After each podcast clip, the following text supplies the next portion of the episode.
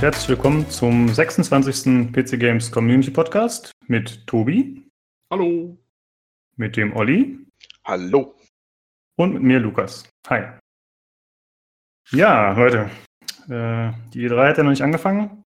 Naja. Aber trotzdem äh, ist schon einiges los mit diversen Pressekonferenzen, die vorab gehalten werden. Und wir haben eine Menge Themen. Wir haben auch einiges rausgeschmissen. Es ist auf jeden Fall viel los. Äh, wir werden heute hauptsächlich berichten über die EA Play, die gestern schon stattgefunden hat. Und außerdem werden wir über Detroit Become Human sprechen, das Olli gespielt hat. Genau. Bin ich sehr gespannt drauf, muss ich sagen. Ich habe ja bisher kein David Cage-Spiel gespielt. Ja, erhöhen wir ruhig den Druck hier, ich merke das schon. Äh, die Erwartungshaltung müssen nach oben treiben, jo. Ja, ich, bin auch, ich bin auch gespannt, weil ich habe David Cage-Spiele gespielt, deswegen. Ja. Keiner ist unschuldig in dem Raum hier. Keiner ist wirklich. Ja, es, ist ja, es ist ja eigentlich schon fast Frevel, dass wir das hier durchnehmen, weil es ist ja eigentlich ein PC Games Community Podcast und ähm, ja, einfach so PS4-Spiele zu besprechen ist schon. Das da muss was kommen, Olli. Ja. Da, da, stehst du jetzt. Äh, du, du, hast es auch drauf, ne? das muss gut werden. Das muss gut. Ich habe mich zwei Wochen lang für vorbereitet. Es, es, wird gut, es wird gut. Ich muss sagen, früher war ich echt so ein Hardliner auch, der das äh, so wie manche Leute auch im Forum gesehen hat. Das ist eine Gaming-Seite, also eine PC-Seite, da haben andere Sachen nichts mit zu suchen. Aber mittlerweile ist das so aufgeweicht und entweder bin ich äh, ein bisschen alt und weich geworden. Ja, du ja. bist alt und weich geworden. Sag doch, wie es ist. Ich so denke auch, ja. Aber okay, ich bin ganz zufrieden damit, ein alter Weicher zu sein. Es ist okay. ähm, ja, wir wollten darüber sprechen, was wir letzte Woche gespielt haben. Und ich würde sagen, der Tobi fängt an, weil er anscheinend einen Kaufrausch hatte. Ich war, ja, ich, ich, ich habe echt mal zugeschlagen. Also äh, es war ja, aber es war auch so viel los, weil es war irgendwie, ähm, erst war der GOG äh, Summer Sale und äh, da habe ich äh, wirklich äh, mich verausgabt und sau viele alte Spiele äh, mir noch in die Bibliothek geholt, die ich schon immer mal so, auf die ich schon teilweise seit Jahrzehnten ein Auge habe. Ähm, und dann auch kurz angespielt. Ähm, also ich kann es jetzt gar nicht alle aufzählen, aber zum Beispiel, also was ich sehr interessant fand, war äh, Tron 2.0. Äh, ist, glaube ich, so um 2000 rausgekommen damals. Ist aber cool, weil das halt auf dem, basiert ja auf dem Film, auf dem Tron-Film. Und äh, das ist ja alles so mit so, ja, so Farb, so Neonfarben-Zeugs irgendwie in dieser Computerwelt. Und dadurch ist die, ist die Grafik sehr abstrakt und deswegen sieht es eigentlich auch heute noch gut aus, weil das ist halt nun mal so. Also diese Computergeschichte, das funktioniert irgendwie, es altert gut. Äh, fand ich ganz interessant. Und was habe ich noch irgendwie? Ähm, Hard Reset, einfach mal schön ballern, Hirn ausschalten. Ähm, und Lego Star Wars habe ich mir gekauft, weil ich es irgendwie so viel Gutes eigentlich mal darüber gelesen habe, irgendwie in den Foren auch und so. Es war aber überhaupt nicht meins. Also zum Glück hat es bloß ein Fünfer gekostet, weil das habe ich mal 20 Minuten jetzt ausprobiert und ich werde es, glaube ich, nie wieder einschalten. Ähm, und äh, keine Ahnung, also noch einen ganzen Haufen andere. Das war der GOG Sale. Dann ähm, ging es weiter, weil dann gab's, äh, gibt es, glaube ich, immer noch ein Humble Bundle und zwar ein Humble Dedalic, Dedalic äh, Bundle mit den ganzen Deponia-Titeln und ähm, unter anderem eben auch äh, The Long Journey Home, was äh, sehr interessant ist, wo ich vielleicht mal in, in, ein, zwei Wochen ein bisschen was drüber erzählen werde. Ähm, wo, worauf ich auch schon echt lange ein Auge hatte und ich hatte das, das Lustige ist, äh, das habe ich auch fast, ich hätte es fast im, im GOG-Sale nämlich auch gekauft. Da gibt es nämlich gerade für 19,99 Dollar. Und ähm, wenn du dir aber das Humble Bundle kaufst, kostet es 12 und du kriegst noch halt zig andere Spiele dazu, unter anderem so Sachen wie Shadow Tactics, was ja wirklich eigentlich sehr gut bewertet wurde und ziemlich neu ist eigentlich. Also äh, das hat sich auf jeden Fall nochmal gelohnt.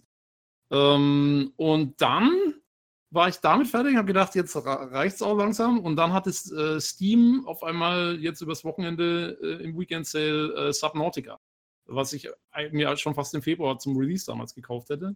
Ah. Und, das habe ich jetzt noch mitgenommen und spiele es auch gerade äh, hauptsächlich, weil es einfach sau cool ist. Aber da, auch, haben wir ja, da haben wir ja einen ausführlichen Test in Podcast Nummer 9, 10, irgendwie sowas. ja, ähm, um den Dreh. ja, also Mac Drake äh, war ja hier und äh, da haben wir das ja aus, ausgiebig besprochen. Also da verweise ich mal auf unseren alten Podcast. Ähm, ja, also die Woche war auch höchst ereignisreich. ja. ähm, und ich habe mal ordentlich gleich mal irgendwie. Also es, es war dann gar nicht so teuer, weil, wie gesagt, es waren alles so Sale-Dinger und im Ganzen, glaube ich, habe ich bloß 60 Dollar ausgegeben vielleicht aber dafür ungefähr 15 Spiele mitgenommen. Ja, sehr ausgiebig. Oh. Mich würde interessieren, welchen Star Wars, Lego Star Wars Titel hast du gespielt? Die, die sind jetzt alle in einem. Das nennt sich okay. The Complete Saga und da ist alles mit drin und du fängst halt mit Episode 1 an, was vielleicht war es auch deswegen so schlecht. ähm, und dann gehst du halt quasi durch die, ich glaube, es geht bis Episode 6, also die, die Prequel-Trilogie und die neue Trilogie ist damit. Ja, also das spielt auf jeden Fall eine Rolle. Ich habe damals den ersten Teil gespielt, ich fand den damals auch cool.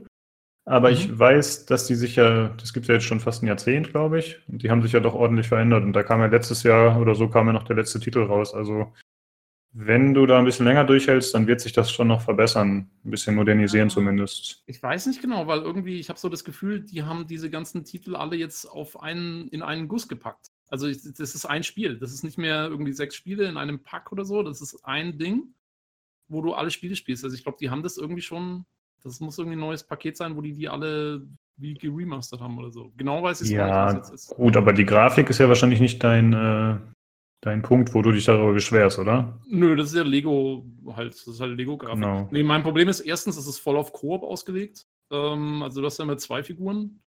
Und muss dann auch irgendwie, also die eine läuft zwar mal hinterher, aber die macht dann auch nicht viel und so. Und ja, irgendwie, und die ganze, ich weiß nicht, die Kamera und die ganze Bewegung und so, ich, irgendwie alles nicht so. Man auch ich fand jetzt auch diesen, diesen Lego-Humor ja, ist ein bisschen arg infantil.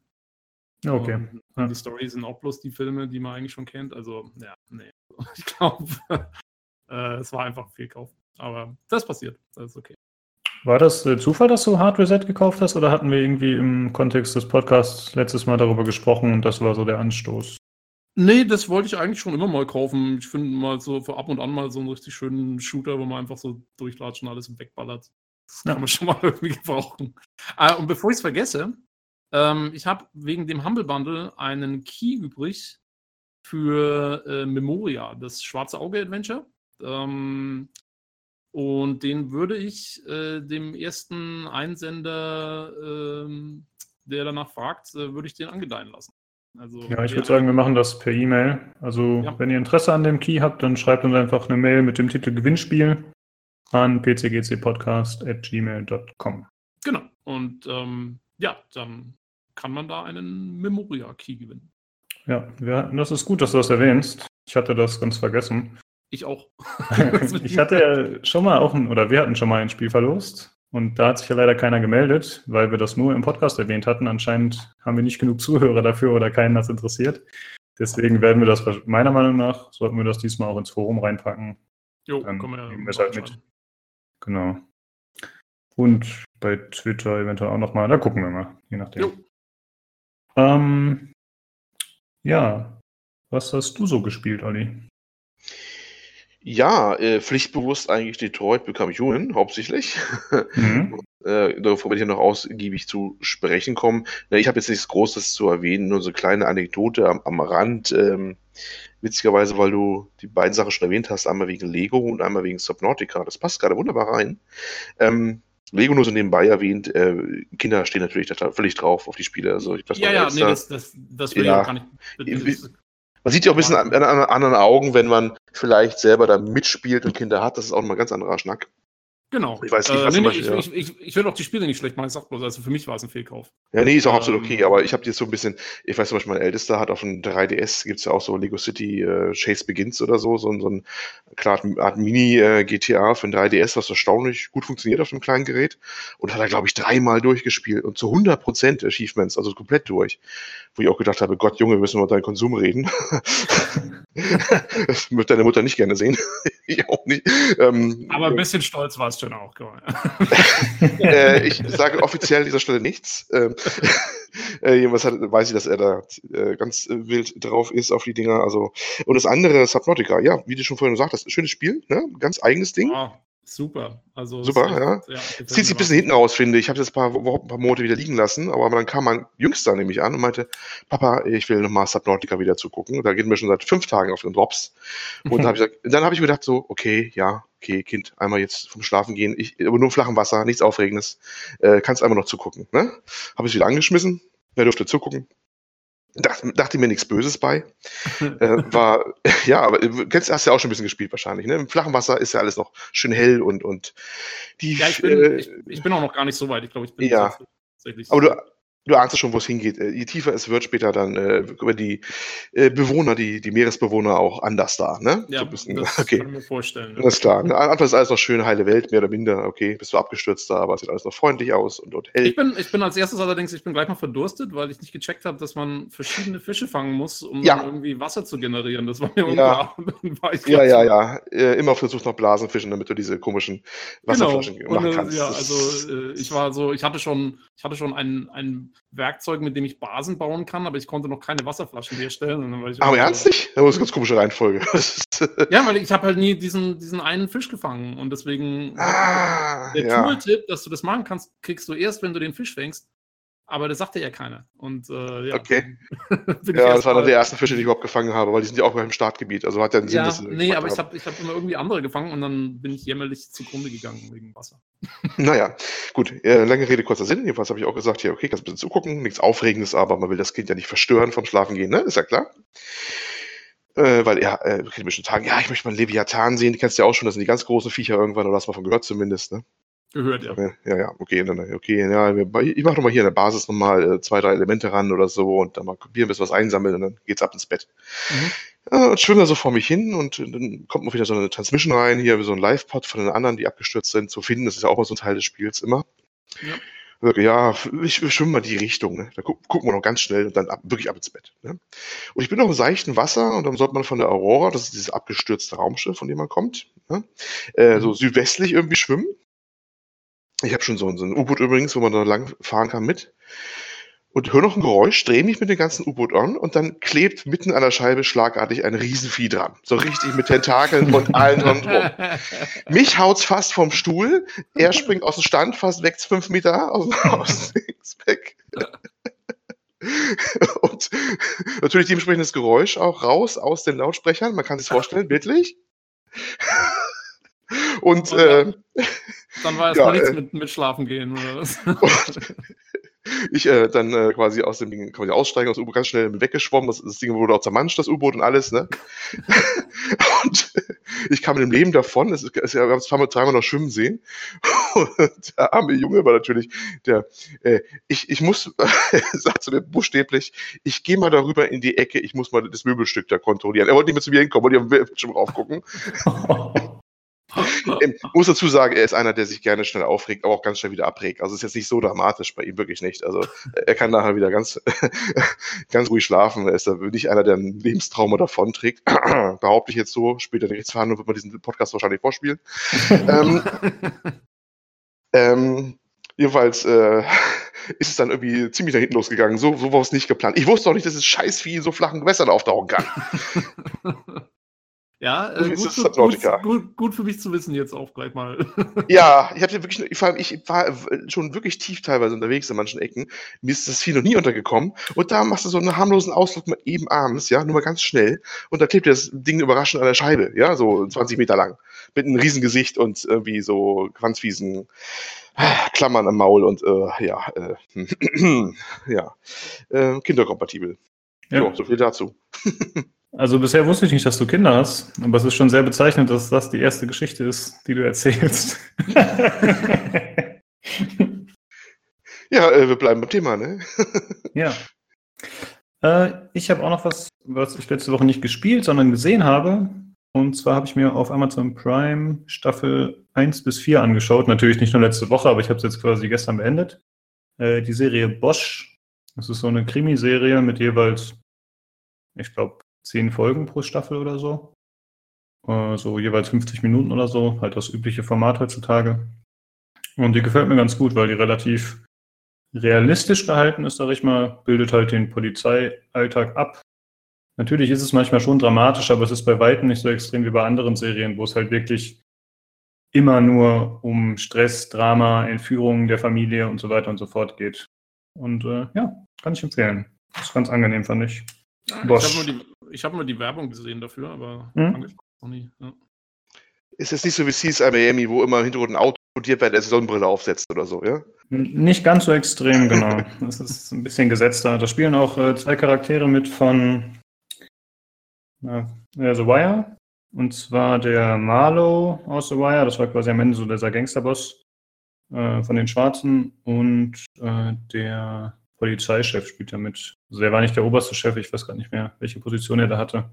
Aber der war der Leiter dieser Abhöreinheit. Und die also beiden. Die, die Charaktere hm? spielen mit, also es spielt in der gleichen Welt wie The Wire. Nee, sorry, die Schauspieler spielen mit. Ah ja, okay. Ja. Ja, und ansonsten habe ich weiter Rainbow Six gespielt, aber da brauche ich auch nicht groß was zu sagen. Mit dem neuen Patch ist alles ganz gut, macht Spaß. Ähm, ja, das war's. Wenn ihr nichts mehr zu sagen habt zu Spielen oder so von letzter Woche, dann würde ich sagen, machen wir weiter mit Kommentaren und Leserfragen. Uhu. Ja, äh, richtig gut. Wir haben äh, tatsächlich endlich mal ein bisschen Feedback bekommen oder zumindest umfangreicheres Feedback. Und äh, deswegen wollten wir das mal vorlesen. Und ich würde sagen, Tobi, du fängst an mit dem Kommentar von Ria Reros. Ich sagte Olli Finger. Äh, Habe ich vorhin Olli gesagt? Dann fängt Olli an. Ja, stimmt, Entschuldigung. Ja, ich wollte so, es dir zuschieben. Ich, ich habe es jetzt gerade gar nicht, äh, gar nicht offen. Nee, Olli, Olli sollte ja auch machen, glaube ich. Ne? Olli, hast du das offen? Ich äh, glaube zwar nicht, dass ich anfangen sollte, aber ja, ich habe es offen und werde jetzt spontan übernehmen, weil ich so flexibel bin. Danke. Ja? Ich werde jetzt nicht alles vorlesen, nur es geht nochmal ähm, zum, zum äh, Kern, was, äh, was er gesagt hat. Ist, das war ein Beitrag von Beleros nochmal zum Thema. Äh, wir hatten letztes Mal angesprochen äh, mit diesen äh, alten Spielen und dieser Grauzone der alten Spiele, also jetzt sowas wie ähm, SNES-ROMs und sowas auf Emulatoren. Ne? Das war ja so das Thema im Groben. Ist richtig nochmal, wie ich das so wiedergebe? Ja, ne? Genau. Hm, worum, worum keiner dagegen vorgeht eigentlich, weil die ja ziemlich leicht zu bekommen sind im Netz.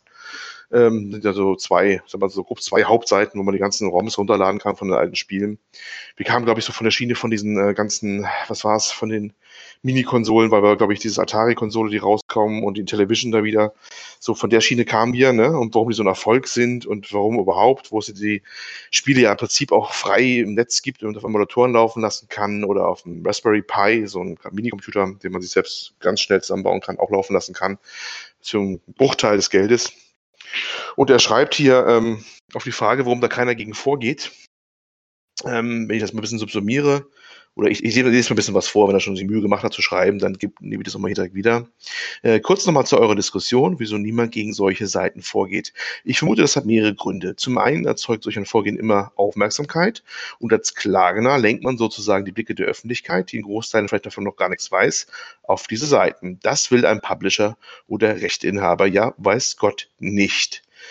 Und äh, kommt noch was bisschen dazwischen. Aber der nächste Kernsatz für mich ist dann, der zweite Punkt ist einfach eine Frage nach der Zielgruppe. Wer spielt ein 20 oder 25 Jahre altes Spiel?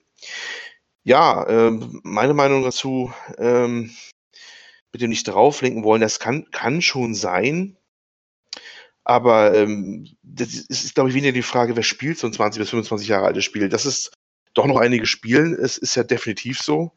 Ähm, sonst wäre ja der ganze Markt ja auch nicht da für diese Konsolen sicherlich. Und der andere Punkt ist auch die, äh, die Geschichte des Markenschutzes. Also ich glaube, gerade in den USA, du, Tobi, ob du was zu sagen kannst, gilt ja auch mal diese Regel, man muss ein berechtigtes Interesse an der Marke nachweisen, damit die auch dauerhaft geschützt ist. Ne? Jetzt ist er gerade sprachlos. Äh, das, ja, wie das jetzt genau hier ist, weiß ich gar nicht, ehrlich gesagt. Naja, jedenfalls, äh, ich habe immer wieder gehört, ähm, wenn, wenn einer sich nicht, seine Rechte an der Marke nicht äh, ausgiebig, also in hinreichendem Maße verteidigt, dann kann ihm das ähm, später mal in einem entsprechenden Prozess oder Verfahren äh, nachteilig ausgelegt werden, sodass er den Rechtsstreit verlieren könnte oder ein Recht an eine eigene Marke auch verlieren könnte, weil er sie ja nicht ausgiebig verteidigt hat. Und das ist ein Grund, warum viele Rechteinhaber ja so hyperaggressiv drauf anspringen, wenn die äh, irgendwas mit der Marke machen, also irgendwelche Modder zum Beispiel irgendwas mitmachen und ein eigenes Spiel den Namen rausbringen wollen. Oder jetzt in dem Fall hat das Ding wieder so äh, halblegal, illegal vertreiben, so von äh, alten Marken, die ROMs oder sowas. Und ähm, das eigentlich normalerweise, die deswegen sehr aggressiv dagegen vorgehen, dass wenn sie gar nichts mit der Marke erstmal machen wollen, damit sie aber weiterhin das Recht an der Marke haben. Vielleicht, wenn sie erst 15, 20 Jahre oder niemals das Ding aufgreifen, aber um das Ding warm zu halten quasi. Und äh, ich glaube, das spielt schon eine, schon eine gewisse Rolle. Also insofern, tja, weiß ich nicht, ähm, nicht Aufmerksamkeit drauf lenken, mag sein, aber reicht für mich als Grund noch nicht so aus, finde ich jetzt. Naja, ja? ich meine, aber äh, die Frage ist ja eigentlich eher, wie so solche Firmen wie Nintendo ähm, diese Sachen eben nicht angegangen sind. Das, das ist ja das eigentliche Problem. Also ja. wir fragen uns ja, warum nicht. Und du hast schon recht. Also das, es, es ergibt für mich auch keinen Sinn, dass sie es nicht machen. Aber das ist ja, also dein, dein Argument mit, der, mit dem Markenschutz, das wäre ja noch ein Grund, das zu machen. Das wäre ja noch ja, ein Grund, wirklich dagegen vorzugehen. Deswegen, ähm, also, da muss er irgendwas, muss sie jetzt zurückhalten in der, in der Hinsicht. Oder, oder ist es ihnen echt wurscht? Aber ähm, das ist halt die Frage. Noch nicht. Also ich kann mir schon vorstellen, weil ja, es gibt natürlich die Zielgruppe, die sich jetzt diese, die äh, Mini-Konsolen kauft, wo sie rausgekommen sind, aber das sind, das sind ja keine Enthusiasten. Und die, die Leute, die ähm, diese ROM-Seiten nutzen, sind ja wirklich Enthusiasten, die sich damit wirklich auseinandergesetzt haben. Und ich kann mir schon vorstellen, wenn es dann wirklich einen Rechtsstreit gibt und das ist in allen möglichen News und so weiter und so fort, dann machst du halt wirklich die Leute erst aufmerksam. Und die Frage ist, selbst wenn du diesen Rechtsstreit gewinnst und irgendwelche Seiten aus dem Internet verbannst, das ist halt so wie die, wie die Filmstream-Seiten, ja, dann kommt halt die nächste wahrscheinlich irgendwo. Also die, ja. Die, Stimmt, dann kommt die gleiche so Seite mit, einem anderen, mit einer anderen Namensendung und dann geht es weiter. Genau, das ist wie so eine Hydra. Und äh, ja, also so richtig die loszukicken, glaube ich, stelle ich mir ziemlich schwierig vor. Und vielleicht ist es dann echt so, dass sie gesagt haben, äh, okay, dann gibt es halt die zwei, drei Seiten, aber uns ist dann lieber, das ist halt wirklich nur in der Community vorhanden, die, ja, die, die ist halt, äh, die halt wirklich die Nerds sind, die, die sich dann raussuchen. So. Ja. Ich ja, könnte mir auch vorstellen, dass das vielleicht auch äh, PA-mäßig nicht so gut ankommt.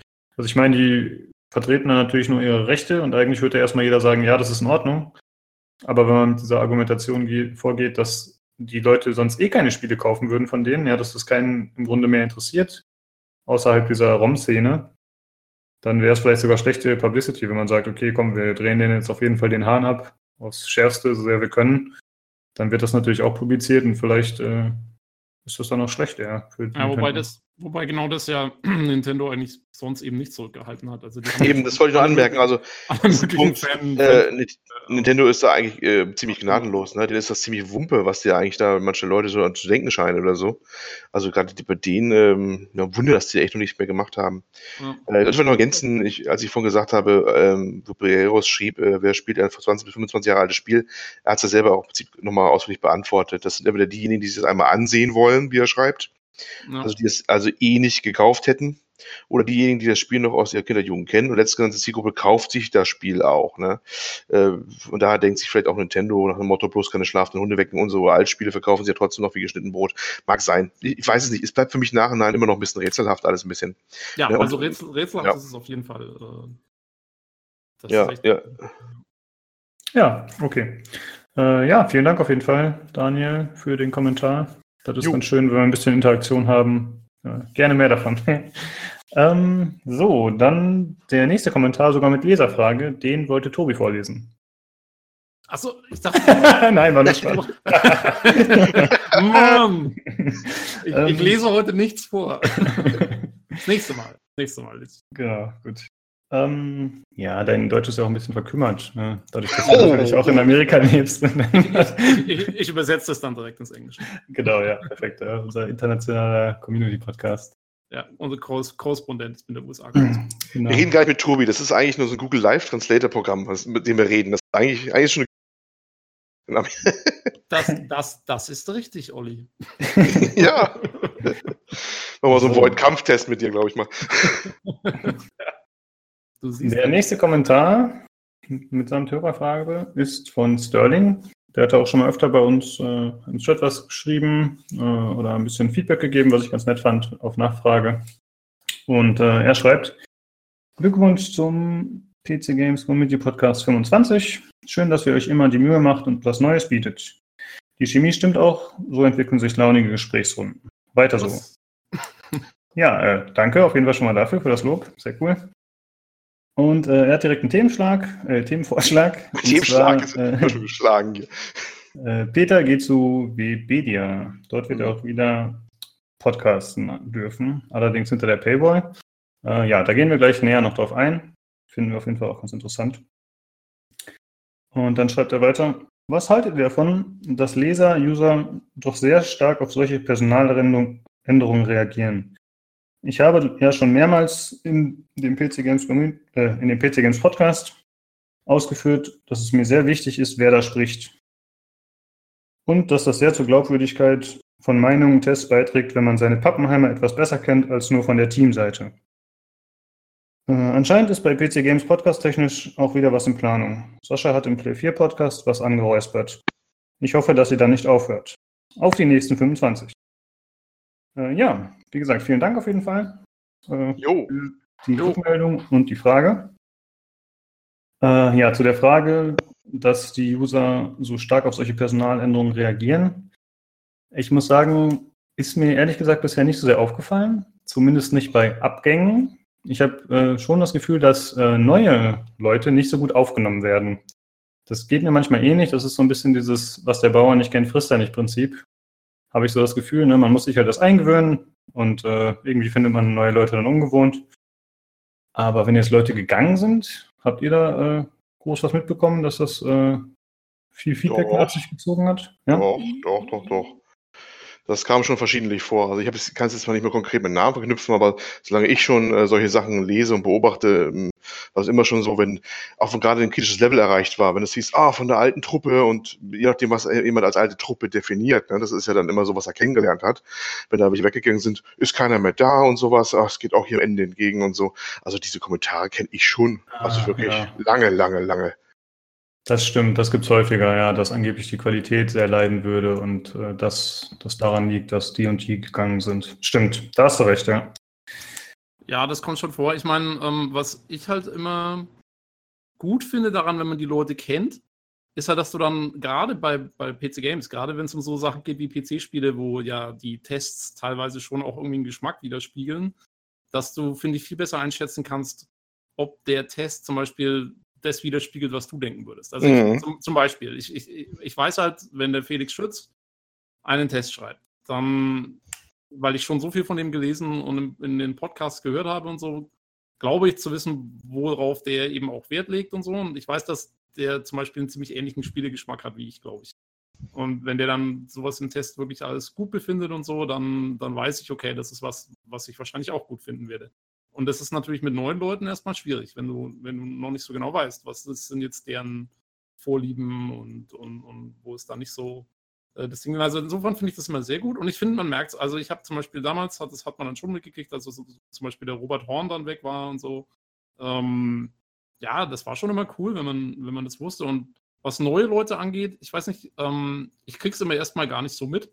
Also ähm, ich, wenn man dann, man sieht ja inzwischen auch viele freie Autoren, die schreiben, die dann vielleicht nur mal hier und da mal einen Artikel schreiben, die kennst du dann gar nicht. Und das finde ich macht dann schon was aus. Also wenn ich die Leute nicht kenne und nicht genau weiß, ja, äh, wie ist das jetzt so zu verstehen, ähm, dann, dann ist es halt schwieriger und dann dauert es halt eine Zeit. Und da finde ich, war der Podcast auch immer sehr gut, weil wenn du die Leute hörst und du, da kriegst du ein viel besseres Gefühl. Zum Beispiel die Paula jetzt, ne, die ja relativ neu noch mit dabei ist, zum Beispiel. Ähm, Finde ich, da hat man auch dann im, im PC Games Podcast am Ende und, und Play 4 und wo sie dann dabei war, da kriegt man ein viel besseres Gefühl für die Person. Und dafür fand ich die Podcasts eigentlich auch mal ziemlich cool. Ja, da bin ich absolut deiner Meinung. Gerade bei Leuten, die eher auch, äh, ich sag mal in Anführungsstrichen, unsachliche Sachen dann äh, sagen oder schreiben, je nachdem, dann äh, bekommst du einfach mehr Gefühl für den Humor und wie die so ticken. Das ja. äh, gerade beim Peter, der viel Kommentare geschrieben hat, wenn ich ihn jetzt nie im Podcast gehört hätte, dann würde ich denken, Alter, der ist aber ganz schön verbittert, der Typ oder so, weißt du? Aber, genau, exakt, genau, ja. Ja, aber er ist halt einfach ein äh, witziger und hat gerne Spaß, äh, Späße darüber gemacht und so, war zynisch unterwegs und äh, das hat man durch den Podcast deutlich besser aufgenommen und äh, verstanden einfach. Ja. ja, sehe ich auch so. Also ich denke, da stimmen wir Sterling alle zu, dass es einfach schön ist, wenn man die Leute auch mal hört. Äh, man hat natürlich noch die Option, manchmal gibt es ja irgendwelche Let's Plays oder so, aber ich finde, das ist einfach nicht das Gleiche wie so eine, wie eine Gesprächsrunde, wie so ein Podcast halt. Ja, ja zwei, zwei, Gedanken noch dazu vielleicht mal eben. Mhm. Zum einen diesen, diesen Personenkult, der wurde ja mal bewusst aufgebaut, schon vor Jahrzehnten. Ne? Das fing ja damals schon an mit der Powerplay und Konsorten, ähm, dass die, die wirklich diese Redakteursfotos gemacht haben, immer mit ihren Meinungen. Das kennt vielleicht einer oder andere auch noch, ne? diese Gesichter gut, sehr gut oder Mist oder sowas dass also das Gesicht des Redakteurs oder des Testenden immer ganz prominent gefeatured war. Und das haben die auch bewusst gemacht, schon vor Jahrzehnten damals. Das war ja also die Masche, die alle dann auch übernommen haben. Denn äh, weiter davor war das ja überhaupt nicht üblich. Ne? Da hast du unten einen Kürzel gehabt ähm, beim Test, wer es geschrieben hat. Aber das Gesicht dahinter war ein vollkommen unbekannt. Also hier jetzt von ganz alten Zeiten. Ich habe ja noch Boah, meine älteste Zeitung, die ich mir aus dem Kopf noch weiß, die ich mal gelesen habe, war eine Telematch. Kennt jemand noch die Telematch? Wahrscheinlich kein Mensch. Nein. Das war 83, weil das war eine Sonderausgabe zu äh, Return of the Jedi. Das war als wirklich als Episode 6 neu rauskam. Episode 6, also das dritte Star Wars Film überhaupt, das war 1983. Und die Zeitung habe ich noch halbwegs im Kopf, weil ich die hundertmal gelesen habe als ganz junger Bub mit zehn Jahren. Ja, das Neun, ist mein Geburtsjahr. Also, ja, ne? kannst du dich, warst du wahrscheinlich noch ein bisschen verhindert? Ne? Äh, ich habe natürlich mit sechs Monaten lesen gelernt und habe das dann gleich. Ja, ne? Bist dann auch mit, mit, mit, ein paar Monaten später ausgewandert. Ähm, nun, wie dem auch sei, jedenfalls da war das noch gar nicht so üblich und bei den späteren Sachen auch nicht so. Ne? Da waren echt so Artikel, da war so richtig mit, mit äh, Gesichtern und so, war, glaube ich, damals noch nicht üblich. Das kam später erst. Ne? Und dann war auch dieser Personenkult auch erst so stärker. Ja, und, und der, ja. der Personenkult, der, der ähm, zum Beispiel, wenn du, äh, haben die da nicht auch, also der, der Rossi zum Beispiel, der kommt ja auch aus der aus der Zeit noch, ne? Der, der, war doch auch schon bei der Powerplay, glaube ich, dabei, oder dem Das kann sein, ja. Der PC Games irgendwie. Ähm, und das wurde ja, das wurde ja dann ganz stark übernommen, auch mit den Leserbriefen damals noch in so, die noch ja, ähm, ich weiß ja nicht, ob der Trend auch aus Deutschland kam oder auch nicht, auch was von den britischen Magazinen oder so übernommen haben, die ja auch in der sehr starke Szene da auch hatten mit dem Spektrum damals und den Zeitungen dazu, wie sie alle hießen. Das war ja äh, auch so eine, so eine starke Bewegung. Aber jedenfalls, äh, da kam ja sicherlich auch schon diese Bindung her an die einzelnen Redakteure. Und da gab es ja auch nur so am Anfang ein paar bekannte Nasen in Deutschland auch, die äh, an die man sich dann immer erinnert hat. Äh, ne, ich sag nur Heinrich Lennart, Boris Schneider-Jone, wie er heute heißt, und, ja, und, Martin, und ja, Martin Gack später und so. Die weiß man bis heute noch aus dem Kopf, wie, wie die hießen. Ne? Und äh, vielleicht kommt da noch ein bisschen diese Prägung auf bestimmte Leute auch oder hat sich so fortgesetzt, auch in der Tradition, das so zu machen. Der zweite Gedanke, den ich noch dazu habe, äh, da hast du ja auch schon schön gesagt gehabt, ähm, dass die, äh, man weiß, man, wie man ist, ne? wie er ungefähr tickt und was er mag und was er nicht mag. Und das ist ja durchaus auch sehr relevant, ähm, vor allem dann auch bei Tests, die nicht noch durch irgendeine Relationskonferenz oder so durchgehen oder nochmal irgendwie äh, gemittelt werden mit irgendeinem Dings. Ähm, zum Beispiel jetzt mal For Players fällt mir da ein. Oder äh, jetzt auch seit neuestem auch Gamers Global, wo jetzt wirklich nur noch die Meinung des Redakteurs zählt und sonst nichts mehr. Das heißt, die, er macht auch die Wertung und die wird auch nicht mehr angefasst von einer anderen Stelle. Und das kann dramatische Auswirkungen haben. Wir reden da locker von so Unterschieden, also sagen wir so, bei einer 100er-Skala 30% plus minus sind da drin. Immer. Ja, ne? das siehst du auch ist, Spielen teilweise. Ja, ja, ja, ganz, ganz klar. Also ich weiß noch, vor Players fällt mir zum Beispiel ein, da hat der Jörg Lubel den, den Tester, also äh, Inquisition hat ziemlich zerrissen damals. Und Mass Effect Andromeda, was gar nicht so viel anders ist von manchen Spielmechaniken her. Ich sag nur Sachen aufsammeln auf eine Band und sowas, ne? Äh, und Open World und so, äh, kam von einem Tester wesentlich günstiger weg, wo ich richtig überrascht war, dass das so eine recht gnädige Wertung damals bekommen hatte auf der Seite. Ja. Oder äh, wir werden heute noch darauf zu sprechen kommen. Detroit ist ein ganz, ganz tolles Beispiel dafür. Ja. Ich sag mal, Gebers Global Werk 9,5 von 10. Hm. Ja, 9,5 von 10, das ist so, das ist fast ein All-Time-High. Also das, äh, und das von ähm, kein ist von Harald Frenkel, das ist ja auch ein Urgestein der Szene, ne? wo ich auch ziemlich überrascht war. Aber du merkst, da geht keiner mehr rüber. Oder auch via ähm, Kingdom Come Deliverance, äh, da, das war auch bei Gamers Global. Und da ist äh, ganz krass, da hat, glaube ich, eine ziemlich gute Wertung auch gehabt. Und der äh, Chef selber, äh, der das Ding durchspielen musste auch für ein Let's Play, was die ja immer da auch ganz groß mal featuren auf der Seite, hat in einer Tour nur geflucht und hat immer gesagt, ich weiß nicht, wie wir auf diese, äh, auf diese Wertung kommen. Ja? Also du hast gemerkt, er hätte, er hätte die keine 60 gegeben oder sowas. Oder eine Not nur. Wahrscheinlich. Ja, wenn der da dein Kollege da über 80 gegeben hat. Also das ist ja. schon äh, klar. Und deswegen, äh, um den Bogen wieder zurückzuschlagen, äh, umso wichtiger ist natürlich, dass man die Leute kennt, weil man weiß, er hat das so und so bewertet, wie er äh, dazu steht, was er mag grundsätzlich und was er auf Wert legt, was er nicht so Wert legt. Und äh, ja, das ist, denke ich, schon, ähm, ja, berechtigtes Interesse, ne? Sonst kann man ja. das nicht einordnen.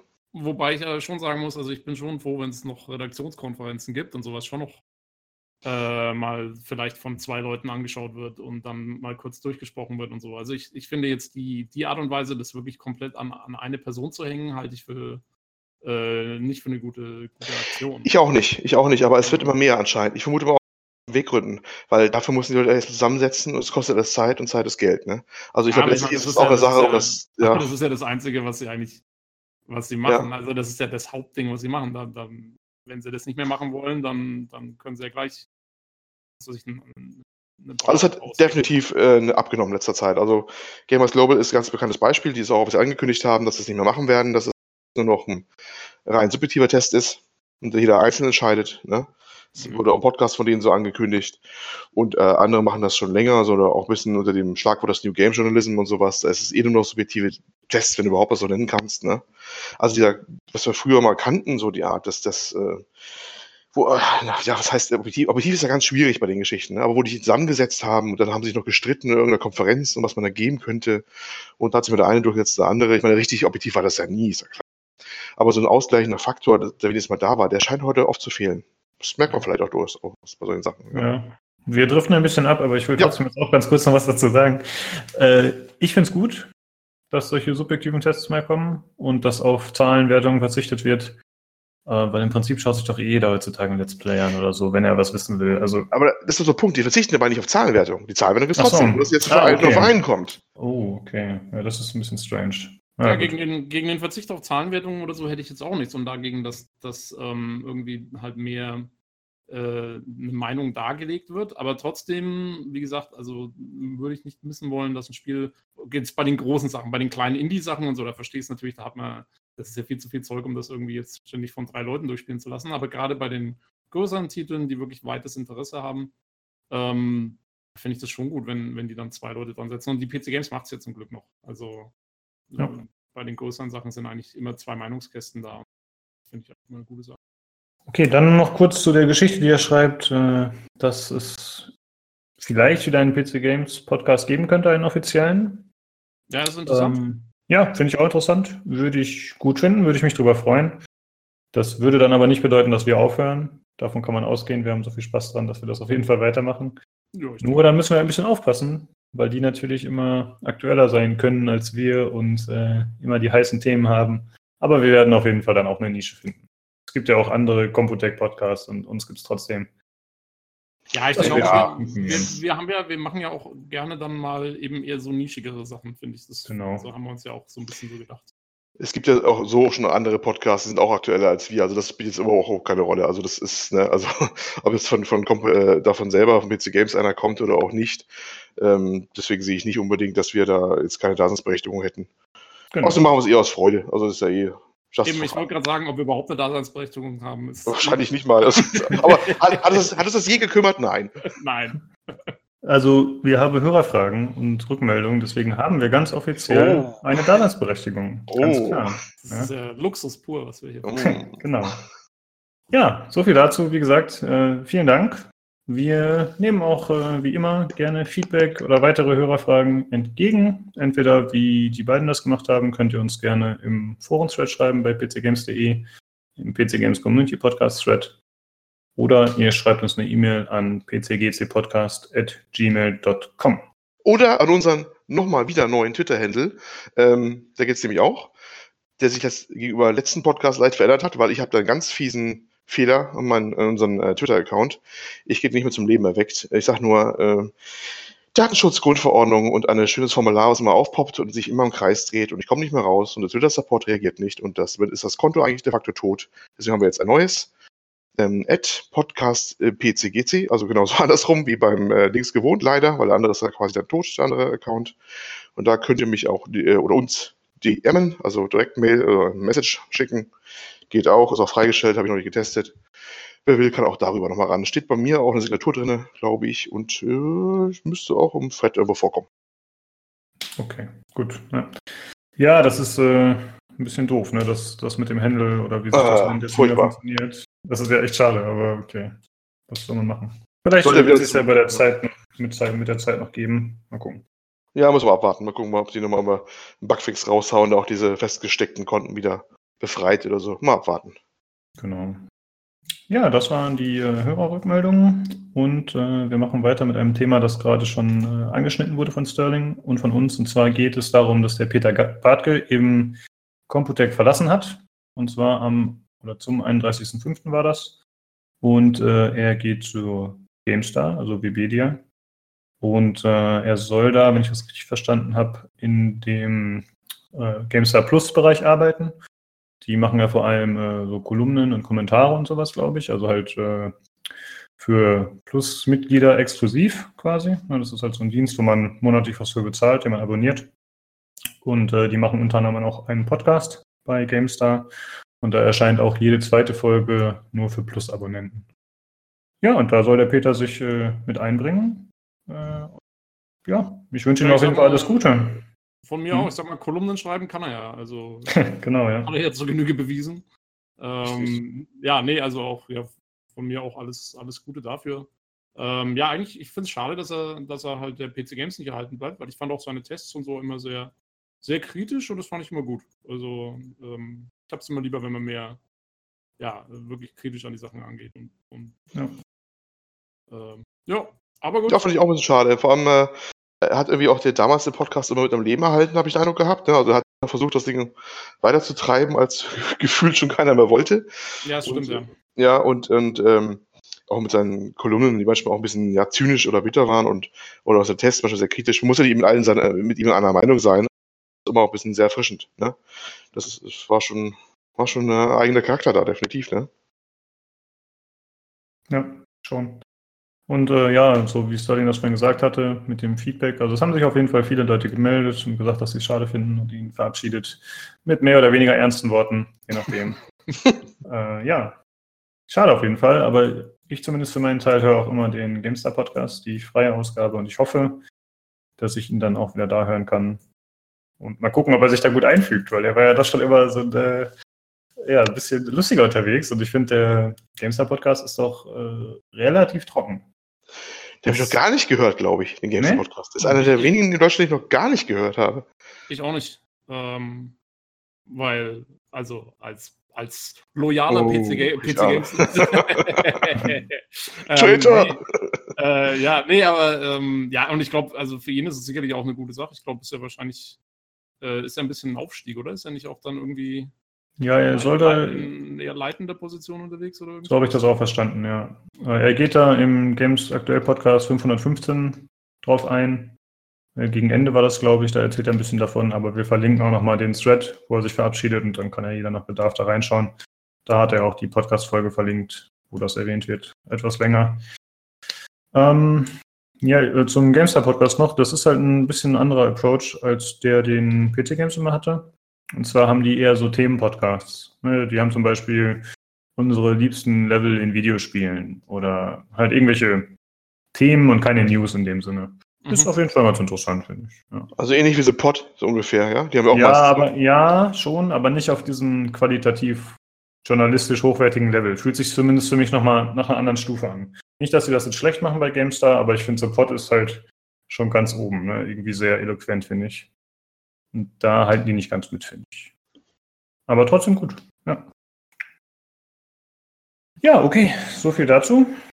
Und dann machen wir weiter mit dem nächsten Thema, das von Olli vorgestellt wird. Und zwar geht es um Steam. Steam, ja. Ähm, muss ich mal reinspringen hier. Ähm, Steam hatte angekündigt, dass sie in Zukunft ihre Seite überhaupt, also ja, nicht mehr kuratieren wollen. Ne? Also, dass sie sagen, wenn ich irgendwas äh, offensichtlich irgendjemand trollen würde, sie haben sich da sehr schwammig ausgedrückt, wie ich finde, ne? oder anderweitig gegen Sachen ganz offenkundig verstoßen würde, würden sie jetzt alles auf ihre Plattform lassen und das äh, quasi nicht mehr weiter jetzt äh, einschränken wollen. Das kam so im Nachgang zur Diskussion, ob diese, was waren das so, Erotikspielchen, ne? Diese, diese Visual Novels mit Erotik-Einschlag, mhm. ob die jetzt, äh, wollen wir jetzt, das angeblich verschwunden oder wurden weg, äh, ja, entfernt. Und jetzt plötzlich kam da diese Kehrtwende, dass sie gesagt haben, okay, wir machen jetzt eigentlich äh, gar nichts mehr und äh, wir lassen jetzt alles rauf, mehr oder minder. Das war jedenfalls das, was die Medien auch alle wiedergegeben haben. Manchmal auch kritische Natur. Äh, Steam stiehlt sich aus der Verantwortung und all sowas wurde allen halben jetzt äh, wiedergegeben ich weiß nicht, ich, ich, mich, weil diese ganze Passus, den sie da rausgehauen haben, ähm, sehr, sehr schwammig, ne? Das, ich glaube, mit diesen, äh, dieses, vor allem dieses Trolling, wie sie es genannt haben, das kann ja alles Mögliche sein. Ich habe mich ehrlich gesagt äh, gefragt, hat es da wirklich jetzt so viel was geändert? Weil es ist ja eh schon ein Riesenhaufen gewesen, der da auf der Plattform raufgekommen ist. Ähm, Ändert sich ja, was in der Praxis? Was ich interessant fand, war, dass in der, in der nachfolgenden Diskussion bei den Kommentaren auch, ähm, haben die Leute das wohl irgendwie so verstanden, dass, ähm, dass es da auch um Qualität geht. Und den Eindruck hatte ich gar nicht, wenn man sich das Statement durchliest von Steam. Da geht es überhaupt nicht jetzt um die Qualität der Spiele, sondern es geht wirklich nur darum, dass sie halt bis jetzt das so gemacht hatten, dass sie quasi, vor ich glaube, es geht wirklich vor allen Dingen um so erotische Inhalte, dass sie da halt Sachen nicht erlaubt haben. Äh, quasi Selbstzensur betrieben haben, wenn man so will. Und das hören sie jetzt auf, weil sie quasi, weil, weil sie sagen, dass sowieso auch innerhalb von Valve es da unterschiedliche Meinungen gibt, wie weit man gehen kann und wie weit dann eben nicht mehr und so. Und da ja, hat jeder seine eigene Meinung dazu gehabt. Und da es da keinen richtigen Konsens gibt, lassen sie es halt bleiben und nehmen dieses Kriterium jetzt gar nicht mehr her, jetzt von wegen Erotik oder auch über, übermäßige Gewalt oder so. Das, diese Kriterien, die spielen jetzt keine Rolle mehr. Und da geht es nicht um Qualität, weil Qualitätskontrolle hat Steam eh praktisch Nö, noch nie gab's eh nicht. Ja. Ähm, zumindest in den letzten Jahren nicht mehr. Also die haben ja mal dieses Greenlight-Verfahren gehabt, äh, was daraus geworden ist, habe ich nie so ganz kapiert. Aber ähm, ja, jetzt machen sie ja Qualitätskontrolle eigentlich schon lange nicht mehr. Und, ähm, und da ging es, und jetzt der, die Änderung ist wirklich nur, ich glaube, da geht es wirklich nur um diese, um diese Geschichten, dass, wenn es irgendwelche moralischen Bedenken gibt, dass das jetzt eben keine Rolle mehr spielt. Und wenn ich noch kurz meine Meinung anmerken darf, finde ich, finde ich, ist, ist genau richtig, weil das, da geht es ja, also was, wieso sollte Steam der große Moralapostel sein, der jetzt entscheidet, was man, was man sehen kann und was nicht irgendwie so. Das gibt für mich keinen Sinn, weil sie sagen ja, ich meine, klar, wenn was illegal ist, dann fliegt es raus. Also deswegen, ähm, ja, Hakenkreuze in Deutschland in Spielen nach wie vor nicht. Ähm, oder eben, wenn Sachen indiziert sind oder ab 18 sind oder so, äh, dann ist das nach wie vor ein Ding. Also da geht's, da sind die Grenzen ja gesetzt. Und ich finde, das, das muss reichen. Also es ist ja nicht Steams Aufgabe, hier zu, zum Moralapostel zu werden. Ich finde es auch ganz gut und ich finde es vor allem auch konsequent. Man hat ja schon das Gefühl, dass Steam sich sehr zurückhält, Sachen zu administrieren und sich da sehr einzumischen. Und jetzt sagen sie halt, okay, komm, dann schenken wir uns den letzten Aufwand auch noch mehr oder weniger. Genau. Und, und äh, lass uns einfach laufen. Und ich meine, das ist ja schon immer so, dass man bei Steam, da kannst du ja auch keinen Support-Mitarbeiter erreichen oder so. Das ist ja alles eine mehr oder weniger anonyme Geschichte. Und ich finde, das passt da ganz gut ins Bild. Ja, und, und das war ja auch so, so komplett wirr, irgendwie, was die dann rausgeschmissen haben, was sie zugelassen haben. Ja. Also, äh, das war ja schon irgendwie mal ein bisschen komisch. Und dann, ja, dann kannst du es echt auch bleiben lassen. Ich, also ich frage mich, ob sie überhaupt, was de facto überhaupt was ändert, weil, wie, wie ihr schon gesagt habt, qualitativ haben die eh nicht mehr drüber geguckt. Das war, das war eher schon egal.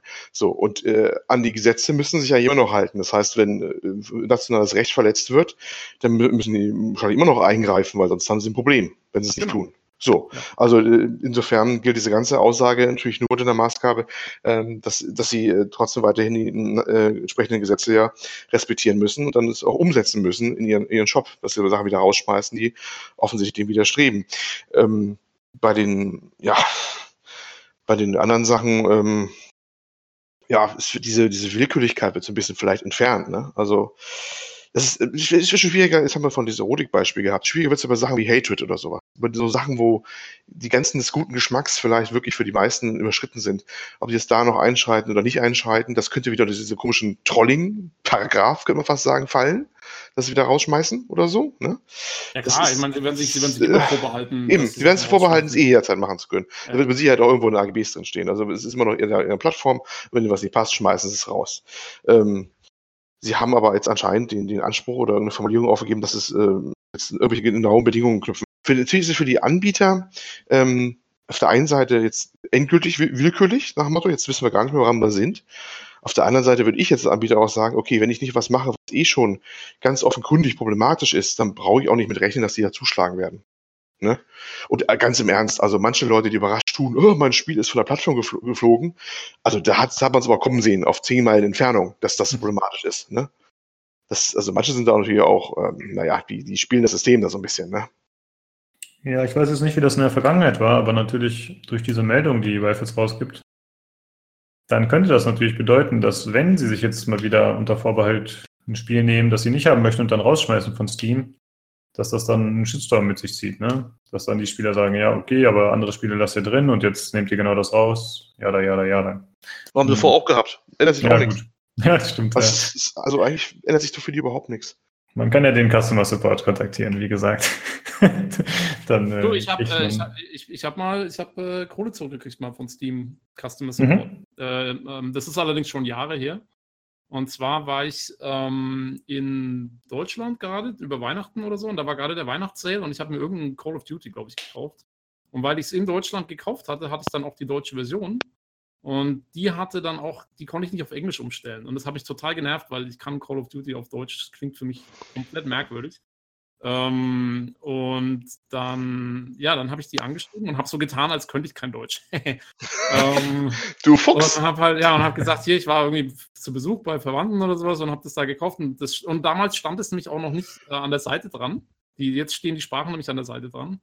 Ähm, und ja, dann, dann, das ging. In, in, innerhalb von 48 Stunden hatte ich meine Kohle wieder. Ähm, hm. Aber das, wie gesagt, ist schon Jahre her. Ich glaube, inzwischen ist es äh, schlechter geworden. Damals ging es noch. Aber ja, ich habe okay. einmal, ich, ich hab einmal Customer Support genutzt. Nicht schlecht, ja. Okay, zu den nächsten News, die eigentlich gerade schon dran waren. Ich habe äh, aus Versehen wieder welche übersprungen. Ich habe heute die Reihenfolge äh, gut unter Kontrolle. Aber danke, mhm. Olli, dass du das einfach so weitergemacht hast. Und zwar geht es um äh, Hairbrain Schemes. Und zwar ist das der Entwickler von Battletech. Der wird aufgekauft von Paradox. Die übernehmen die für 7,5 Millionen. Äh, ja, ich sehe das als eine gute Nachricht. Ich fand äh, Battletech jetzt das Spiel ja eigentlich ganz cool, auch wenn ich äh, leider einige Mengen Sachen habe, die ich bemängelt habe, sodass ich es dann nicht mehr weitergespielt habe. Aber an sich äh, mag ich den Entwickler. Die hatten ja auch zum Beispiel Shadowrun Returns gemacht. Und äh, ich finde gut, dass die von denen übernommen wurden und eine feste Basis haben und äh, erstmal sicher weiter Spiele entwickeln können. Ja. Ja, schöne Sache. Ich meine, und vielleicht, ähm, wenn sie dann mal einen Nachfolger machen oder so, dann ist vielleicht auch mit dem Publisher im, im Hintergrund noch m, hm, vielleicht ein bisschen mehr Kohle da für so Production Values und so, um das nochmal ein bisschen äh, zu verfeinern oder so. Ne? Genau, einfach mehr Stabilität. Ne? Das ja. ist schon eine gute Sache, denke ich auch. Und ich, natürlich weiß man es nie genau, aber ich schätze jetzt Paradox als relativ guten Publisher ein, dass man bei denen auch mit eher unkonventionellen Ideen was anfangen kann. Ja, das denke ich auch. Genau. Ja, das war es eigentlich auch schon. Mehr gibt es dazu nicht zu sagen. Dann geht's weiter mit der News, Tobi, die diesmal wirklich du vorstellen sollst. Äh, ja, genau, diesmal bin ich dran. Ähm, weil es ist mal wieder die absolute Nerd-News. Ähm, Microsoft hat GitHub gekauft. Und falls jetzt jemand nicht genau weiß, was GitHub ist, ähm, das ist so die derzeit, würde ich sagen, glaube ich, größte, wahrscheinlich größte Plattform für Open, Open Source Projekte. Also ähm, äh, das ist quasi eine Management-Plattform für Code, äh, wo Entwickler, Open Source Entwickler ihren Code hochladen können und dann eben auch verwalten können. Ähm, du kannst äh, ja, da, da, kann dann jeder eben neue Sachen committen. Also ich, ich nutze das auch selber. Ähm, ist sehr praktisch. Man kann es in die haben Plugins für zum Beispiel Windows Explorer, dass du dann deine Ordner, in denen du mit Code arbeitest, direkt mit GitHub verknüpfen kannst und solche Geschichten. Also sehr praktisch.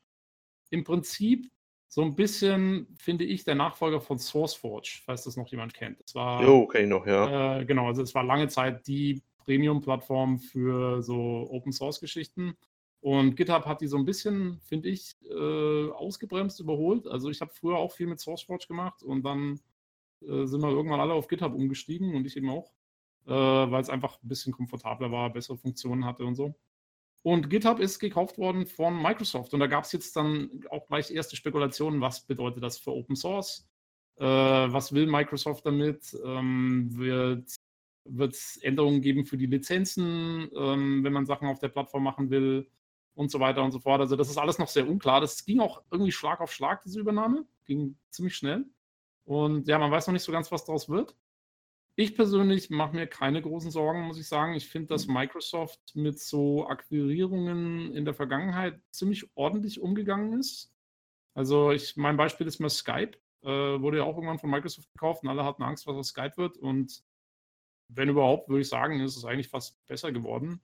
Und ich kann mir auch nicht vorstellen, dass Microsoft großartig die Plattform irgendwie umstrukturieren wird oder umstellen wird, weil ich meine, es ist Open Source und ja, wenn da einer Mist baut mit der Plattform, man hat gesehen, wie schnell eben GitHub SourceForge überholt hat, dann gehen die Leute halt zur nächsten Plattform. Ähm, und deswegen, ich bin mal gespannt. Also ich glaube, dass es eigentlich vielleicht sogar ganz gut ist, ähm, dass es vielleicht unter, unter Microsoft-Verwaltung ist. Aber man wird sehen müssen, was, was dabei rauskommt. Aber fand ich ganz interessant. Also. Hm, was könnten da die Beweggründe sein, dass die das Ding aufkaufen? Habt ihr da irgendwelche Theorien? Oh, äh, SourceForge macht, macht Kohle. Also das ist keine okay. Non-Profit-Plattform. Okay. Äh, hm. Ich weiß nicht, ob sie es über Werbung machen oder so, aber im, im Artikel steht auch, äh, ich glaube, ein dreistelligen Millionenbetrag. Äh, Ach, stimmt, pro, ja. Pro ähm, äh, Jahresumsatz. Jahresumsatz, genau, pro Jahr. Hm. Ähm, Darf also, nicht vergessen, Entschuldigung, oh, jetzt noch weiter. Hm? Nee, nee, ich war eigentlich fertig. Okay. Sagen, kann man lassen. Man darf auch nicht vergessen, dass Microsoft im Gegensatz äh, zu früher sich dem Open Source Gedanken so ein bisschen geöffnet hat. Natürlich nicht aus äh, menschenfreundlichen Erwägungen, sondern weil die äh, sich Vorteile im Endeffekt äh, erhoffen, ja, unterm Strich. Ähm, ganz viele Sachen werden ja auch in, in Open Source äh, konvertiert quasi oder in, in die Landschaft reingestellt. Ich sage nur PowerShell gibt es auch mittlerweile auf Linux und sowas. Ne? Also das PowerShell ist diese ähm, Kommandozeilenumgebung, die modernere, äh, nicht diese alte Command-Exe, sondern die modernere halt, die du mittlerweile auch auf Linux laufen lassen kannst. Und ähm, viele andere Beispiele, auch, auch Serverprodukte sollen teilweise unter Linux laufen. Ähm, SQL-Server, glaube ich, gibt es mittlerweile Linux-Ableger. Ich weiß nicht, weiter gedient ist, also alle Fälle mal angedacht gewesen. Der Microsoft SQL-Server jetzt also, da muss nicht mehr zwingend auf dem Microsoft äh, Windows-Server laufen. Und ähm, da zeigt sich auch schon ein bisschen die Verquickung. Ne? Also das ist, äh, die, die, die, haben ja mehrere so Open Source Projekte auch, diese laufen. Genau. Und es ist auch gut, dass du, ist auch gut, dass du Linux gerade ansprichst, weil das war dann auch so ein bisschen die Angst. Ja? Was passiert jetzt mit der, mit der Einbindung, weil äh, GitHub eben auch nicht nur gute Einbindung hat für so Sachen wie Windows Explorer, aber eben auch für Linux-basierte Systeme. Und ich kann mir auch nicht vorstellen, dass sich daran viel ändern wird, weil ja, wenn du dir auch die anderen Microsoft-Sachen anschaust, wie du sagst, gibt es ja inzwischen auch echt für, für alle und jedes, jedes System, ja. Also, ja, also gegenwärtig, ja. Gegenwärtig kann ich mir das auch nicht vorstellen. Also die jetzige Führung scheint darauf bedacht zu sein, äh, das, das äh, integrieren zu wollen. Also man sagt ja auch, wenn man den Feind nicht besiegen kann, soll man ihn umarmen. Ne? Ja. ähm, das haben sie jetzt ein bisschen gemacht mit der Geschichte. Ist ja nicht mehr die Ballmer-Ära, der mal gesagt hat, äh, Linux wäre eine Pest und müsste eingedämmt werden oder sowas. Das machen sie eine andere, andere ähm, Strategie. Es kann sich natürlich auch mal wieder ändern, aber das muss man abwarten. Das glaube ich aber nicht mehr wirklich, weil die Zeiten haben sich geändert, die Landschaft hat sich geändert. Und selbst ja, wenn sie es machen würden später, dann sind die halt weg, dann gehen die halt woanders hin und dann hat sich genau, eh erledigt. Das ist eben, das ist genau das. Ne? Also ich glaube auch die Open Source Community ist einfach ja, zu flexibel. Um genau, die ist dann notfalls weg, wenn es dann ganz arg wird. Also glaube ich, da jetzt keine unmittelbare Gefahr. Ich finde eigentlich eher, ich bin mal gespannt, ich könnte mir sogar vorstellen, dass ähm, wenn man Windows verwendet, dass vielleicht die Einbindung sogar noch einfacher wird. Weil im Moment ist es, ähm, also es ist zwar super komfortabel und alles, aber ich könnte mir vorstellen, dass wir vielleicht dann sogar äh, ein dediziertes Programm machen, mit dem das noch viel einfacher zu konfigurieren ist und so. Können wir mir vorstellen. Also es könnte auch positive Seiten haben. Mal schauen. Genau, muss man dann mal sehen. Okay, dann äh, kommen wir jetzt so ein bisschen zu den E3-Themen, beziehungsweise vor E3-Themen. Äh, gestern hat ja die EA Play stattgefunden, was so quasi deren eigene Messe, Pressekonferenz ist. Ich weiß jetzt ehrlich gesagt gar nicht, wie das läuft, ob die da noch äh, über die ganze E3 äh, vertreten sind, aber ich nehme es mal an. Auf jeden Fall äh, haben die gestern schon quasi aus allen Rohren gefeiert und äh, Sachen gezeigt. Und äh, wir haben uns jetzt überlegt, da jetzt gerade quasi vor dem Podcast die äh, Xbox oder Microsoft Pressekonferenz zu Ende ging, dass wir das lieber nächste Woche behandeln. Wir haben uns das Ganze zwar angeschaut und es zumindest überflogen, aber man muss die Sachen auch ein bisschen sacken lassen und eventuell auch noch mehr News dazu beschaffen oder sich das nochmal in Ruhe anschauen. Und äh, deswegen werden wir nächste Woche dann darauf eingehen und heute nur die Play 3, äh, EA Play machen. So. Äh, ja, was wurde so vorgestellt? Erstmal hat man äh, Gameplay gesehen von Hanson. Vielleicht Tobi, was hältst du davon? Ähm, ja, äh, fand ich eigentlich ganz interessant. Also es ist halt, ich meine, es ist halt, äh, was wir eigentlich erwarten konnten. Also es ist halt ein, ein Third-Person-Shooter, der auf Koop ausgelegt ist. Ähm, es sieht, finde ich, sehr gut aus. Also Frostbite tut mal wieder seinen Dienst einwandfrei. Ich fand auch, ich finde das Design eigentlich ganz ansprechend mit diesen Kampfanzügen und dieser Welt, die so ein bisschen dschungelartig ist und so. Äh, fand ich jetzt gar nicht so schlecht, aber es ist halt, ja, es ist halt so ein bisschen, finde ich, so schon sehr Standard Third-Person-Shooter, Koop gedöns. Also ob das wirklich jetzt so das, das Superprojekt wird, auf, auf das ja, weil das Problem ist halt, finde ich, dass EA da im Moment wahnsinnig drauf setzt. Also für die ist ja Anthem im Moment das das absolute äh, Prestigeprojekt schlechthin, oder? Also das ja, ich denke schon, ja. stellt ja wirklich eigentlich fast alles andere in den Schatten und Ja, also ich finde dafür, das hat halt keine so eine richtige Innovation oder so. Das ist halt wirklich mehr so der Standard. Gedöns. Kann natürlich sein, wenn es gut gemacht ist und so, dass es die Leute dann auch ordentlich anspricht. Das will ich gar nicht abstreiten. Aber jetzt irgendwie was total Tolles, finde ich, ist es also wirklich nicht. Ähm, und wie gesagt, ich meine, die ganzen Oldschool Bioware-Fans, mich eingeschlossen, stößt natürlich auch noch auf, dass, äh, dass das halt verhindert, dass wir andere Sachen sehen, wie ähm, äh, halt ein neues Dragon Age oder Mass Effect jetzt so schnell, weil, weil sich alles auf Anthem konzentriert. Man muss aber dazu sagen, es war heute gerade noch die News, kam raus vorhin, dass ähm, eben ähm, Casey Hudson, der Chef von BioWare, irgendwie gesagt hat, dass zumindest Teams schon an Konzepten arbeiten für ein neues Mass Effect. Ähm, und dass man auch überlegt, wie das nächste Dragon Age aussehen wird. Also die Sachen wird es wohl irgendwann geben, aber im Moment ist halt alles auf Anthem also ich glaube, Mass Effect muss erstmal eine längere Zeit aussetzen. Aus dem Grund, dass wenn Anthem erfolgreich ist, dass sie sich nicht gegenseitig den Hahn abdrehen wollen. Ich ja. meine, okay, in der Vergangenheit war EA da äh, teilweise eh ein bisschen daneben. Siehe Titanfall 2, glaube ich, und äh, Battlefield 1, die innerhalb einer Woche rauskamen und eine Woche später Call of Duty. Also das war halt eh schon ein bisschen strange. Aber ich glaube halt, dass äh, die Spiele sich doch ziemlich ähneln in der Hinsicht. Ja, wobei, wobei, wie gesagt, also Anthem ist ja wirklich auf diesen Koop-Modus ausgelegt anscheinend, sehr stark. Mhm. Ähm, man man soll es auch alleine spielen können, aber ich nehme an, dass es so ähnlich ist wie, was weiß ich, bei anderen Koop-Spielen wie The Division oder so, wo eigentlich schon sehr darauf ausgelegt ist. Ähm, während Mass Effect ja dann wirklich ein Singleplayer-Story-lastiges Spiel werden würde, hoffentlich. Ähm, mhm. Aber wie gesagt, also sie haben gesagt, sie denken darüber nach, wie sie es machen könnten. Also ja, äh, wir reden hier von, von fünf Jahren ja, okay. Also das ist jetzt nichts, was jetzt irgendwie demnächst erscheint. Ähm, jo, aber Anthem, ich will es nicht.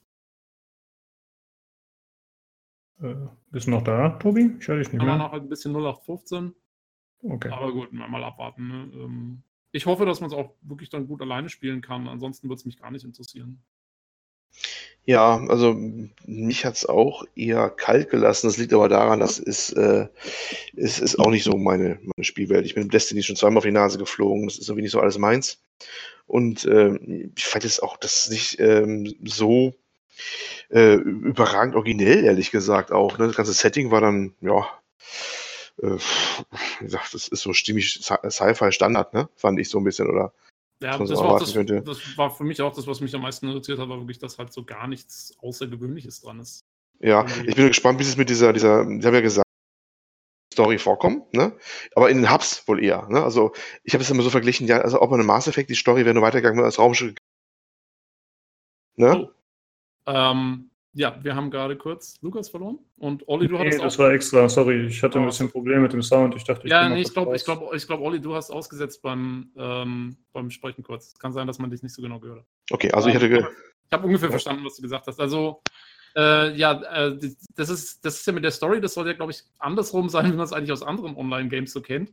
Ähm, wo es eigentlich immer die, die Hubs gibt, wo man die anderen Leute trifft und dann gehst mhm. du in, in eine Instanz und hier ist es ja anscheinend irgendwie andersrum dass du äh, in dem Hub alleine unterwegs bist, weil du dann viel mit NPCs und so reden sollst und die Story vorangezogen werden soll. Und dann, wenn du rausgehst, suchst du dir deine Vierergruppe oder was auch immer und machst die Missionen dann im Koop. So ist es wohl geplant. Ähm, was ich eigentlich jetzt mal ist halt, ist halt ein bisschen. Gibt es Spiele mit dem Ansatz so? Ich weiß gar nicht. Hm, fällt mir jetzt nicht so ein. Schon, das ist schon so ein bisschen so ein neuer Ansatz. Ne? Finde ich eigentlich ganz interessant. Muss man mal sehen, wie gut es funktioniert. Ähm, aber ja, also, und es kommt halt wirklich darauf an, wie die Story dann genau aussehen wird. Also äh, davon wird es halt auch sehr abhängig. Weil ich finde, BioWare hat leider ähm, in gerade, also mit Andromeda und so, fand ich jetzt, die Story war nicht mehr so, also es, ja, ähm, man muss gucken, es war nicht mehr so prickelnd irgendwie. Also es kommt darauf an, welche Autoren wirklich dann arbeiten und so. Ähm, da muss man sehen, wie es was ich mal gedacht habe, immer äh, bei, bei der ganzen Endfilm-Geschichte, ja, alles schön und gut, vielleicht wird es ja auch gut, dafür hat man immer noch, finde ich, zu wenig gesehen. Ähm, aber dafür hätte es BioWare nicht gebraucht, so gefühlt, weißt du? Das ist so, ähm, wenn das jetzt irgendein anderes Studio ge gewesen wäre, was jetzt genannt hätten, hätte ich es auch geglaubt. Ja, ja? Mhm, das stimmt. Ich weiß auch nicht, was sie da geritten hat. Ähm, also vielleicht waren es auch, ich könnte mir auch vorstellen, dass die Bioware-Leute selber vielleicht gesagt haben, sie wollen mal ein bisschen was anderes machen. Das wäre ja auch voll okay. Durchaus möglich, ja, klar. Ähm, aber ja, ansonsten finde ich es auch etwas, also wenn das von, von EA so ein bisschen äh, gewollt war, dann frage ich mich auch, ja, was, was, was musste jetzt da BioWare ran für, für diese Multiplayer-Geschichte? Aber gut, ähm, also wie gesagt, ich will es nicht gleich verteufeln. Äh, vielleicht wird es ja richtig gut, wer weiß. Ja, aber wie du sagst, hm? man, hat, noch zu wenig gesehen bis jetzt. Genau. Also mir geht es äh, ziemlich ähnlich wie euch.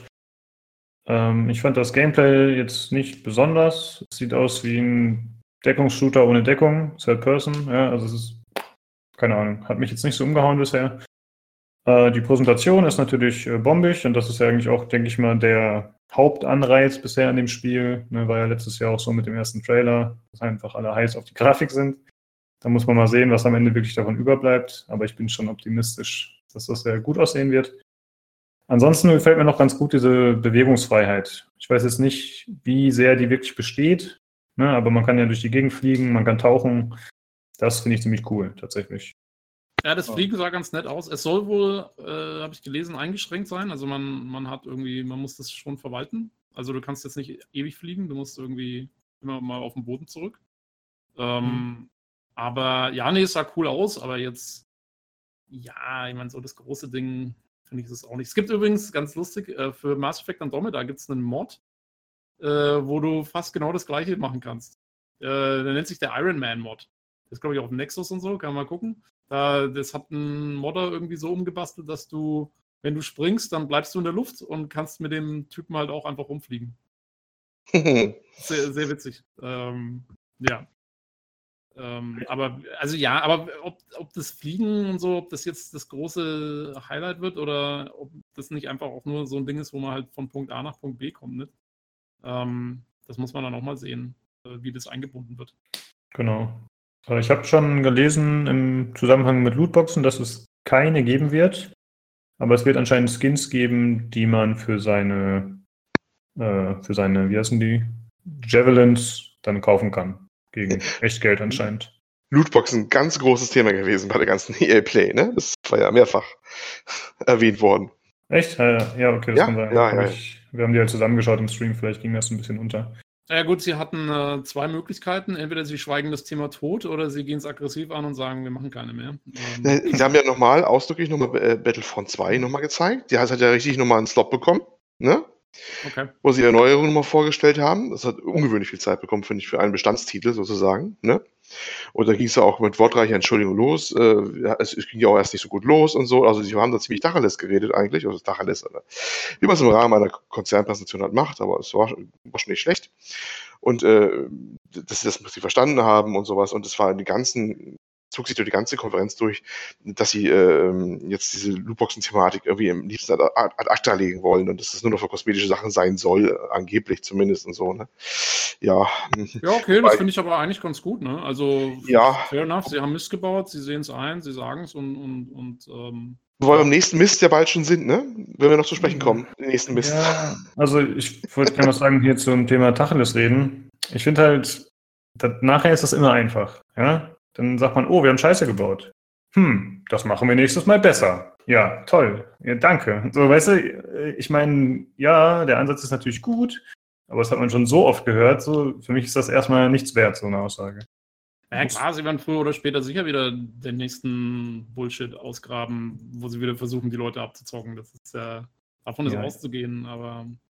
Äh, also, ich habe stark die Vermutung, dass sie jetzt Lootboxen komplett außen vor lassen bei EA dass sie sagen, wir entfernen dieses Glücksspielelement und äh, gehen nur noch auf Skins oder so, die man kaufen kann. Mal gucken, ob so kommen danach, wird. Genau, danach sieht es ja auch eigentlich mit allen Titeln aus, die man jetzt. Ja, ist halt die Frage, wie es mit FIFA und so aussieht, weil da ist ja anscheinend dieses Ultimate Team, wo man so Spieler ziehen kann. Das ist ja anscheinend so der größte Umsatzgenerierer, soweit ich weiß.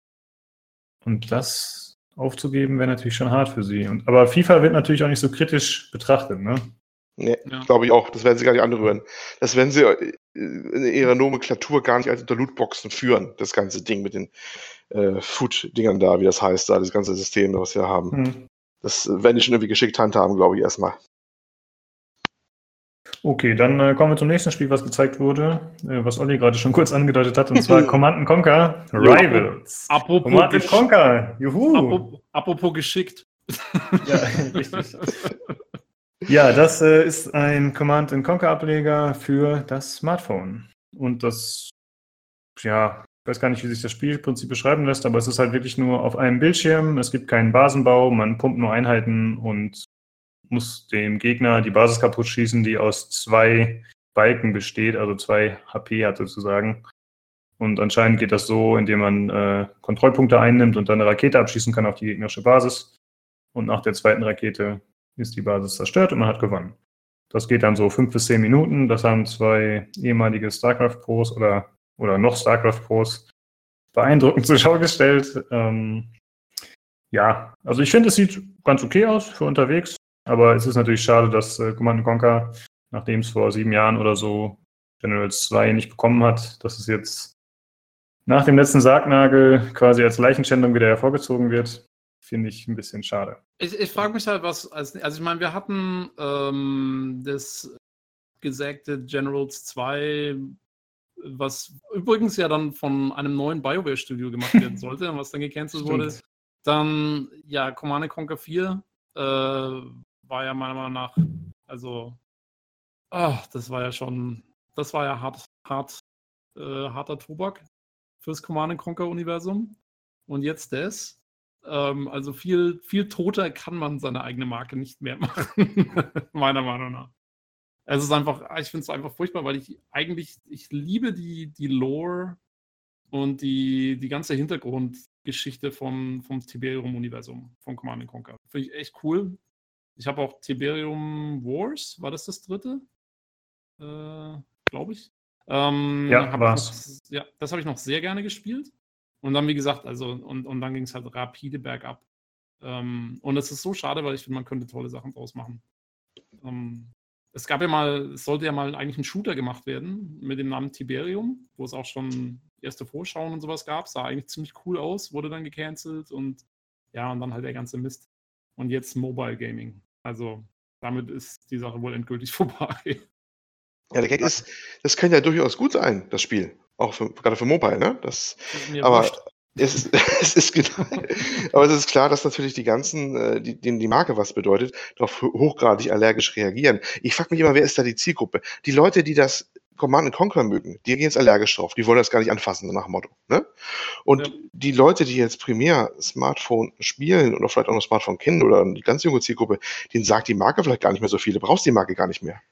Also, weißt du, ich, ich, ich verstehe den, den, den, den Sinn nicht ganz. Es ist so immer so eine, wirkt so wie eine, so eine, so eine, so eine Büroentscheidung irgendwo. Oh, wir haben hier eine coole Marke, lass uns die mal nehmen dafür. So ohne ähm, Gefühl dafür, was die Marke Leuten bedeutet und äh, was das für Seiteneffekte haben könnte, wenn man jetzt genau die rauszerrt. Ja, ja das ist doch, EA ist ja, ist ja berühmt berüchtigt. Die, die haben ja auch, äh, glaube ich, das Mobile Dungeon Keeper gemacht und so. Genau. Das ist ja genau das Gleiche. Ne? Also, also nicht genau das gleiche Spiel, aber es ist genau, wie du sagst, die Leute, die die Marke kennen, finden es bescheuert, das jetzt in den Mobile-Markt zu drängen. Und diejenigen, die Mobile-Spiele spielen, das, das, denen ist doch wurscht, ob da jetzt Command Conquer draufsteht.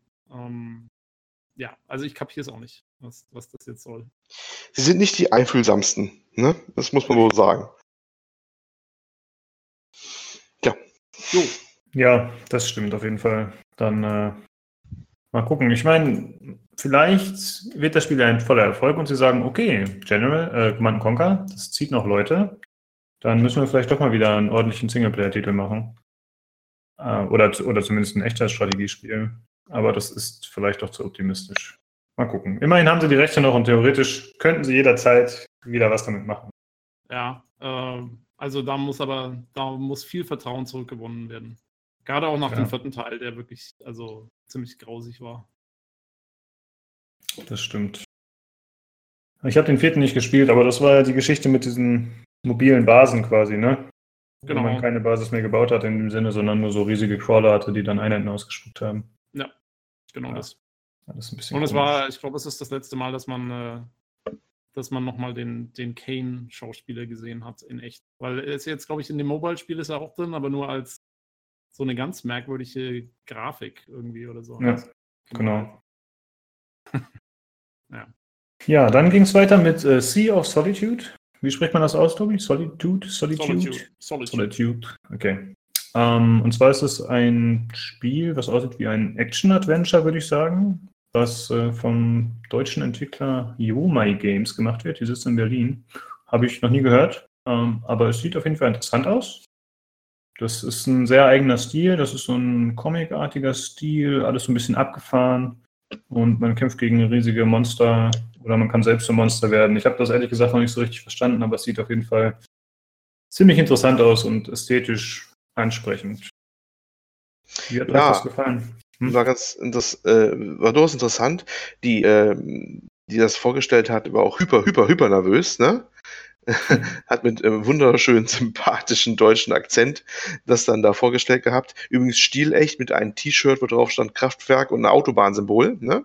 Und auch jeder weiß, dass oh. aus Deutschland kommt. Man muss, man muss, die Klischees bedienen. Man muss die Klischees bedienen. Sie hat wirklich, wirklich, also un, ungespielt hyper nervös äh, und, und äh, hat sich da ein, ja, äh, etwas gerade gebrecht, ja, gerade wird zu viel gesagt, aber sie hat einen sehr heftigen Akzent gehabt. Ich hätte es wahrscheinlich auch nicht besser hinbekommen. Äh, hat natürlich gleich für, für manche zynische Kommentare im Netz gesorgt. Erstaunlicherweise gerade eher so auf deutschen Seiten, was mich erstaunt hat, weniger auf den amerikanischen bisher. Ähm, naja, im eigenen Land sind die größten Kritiker anscheinend.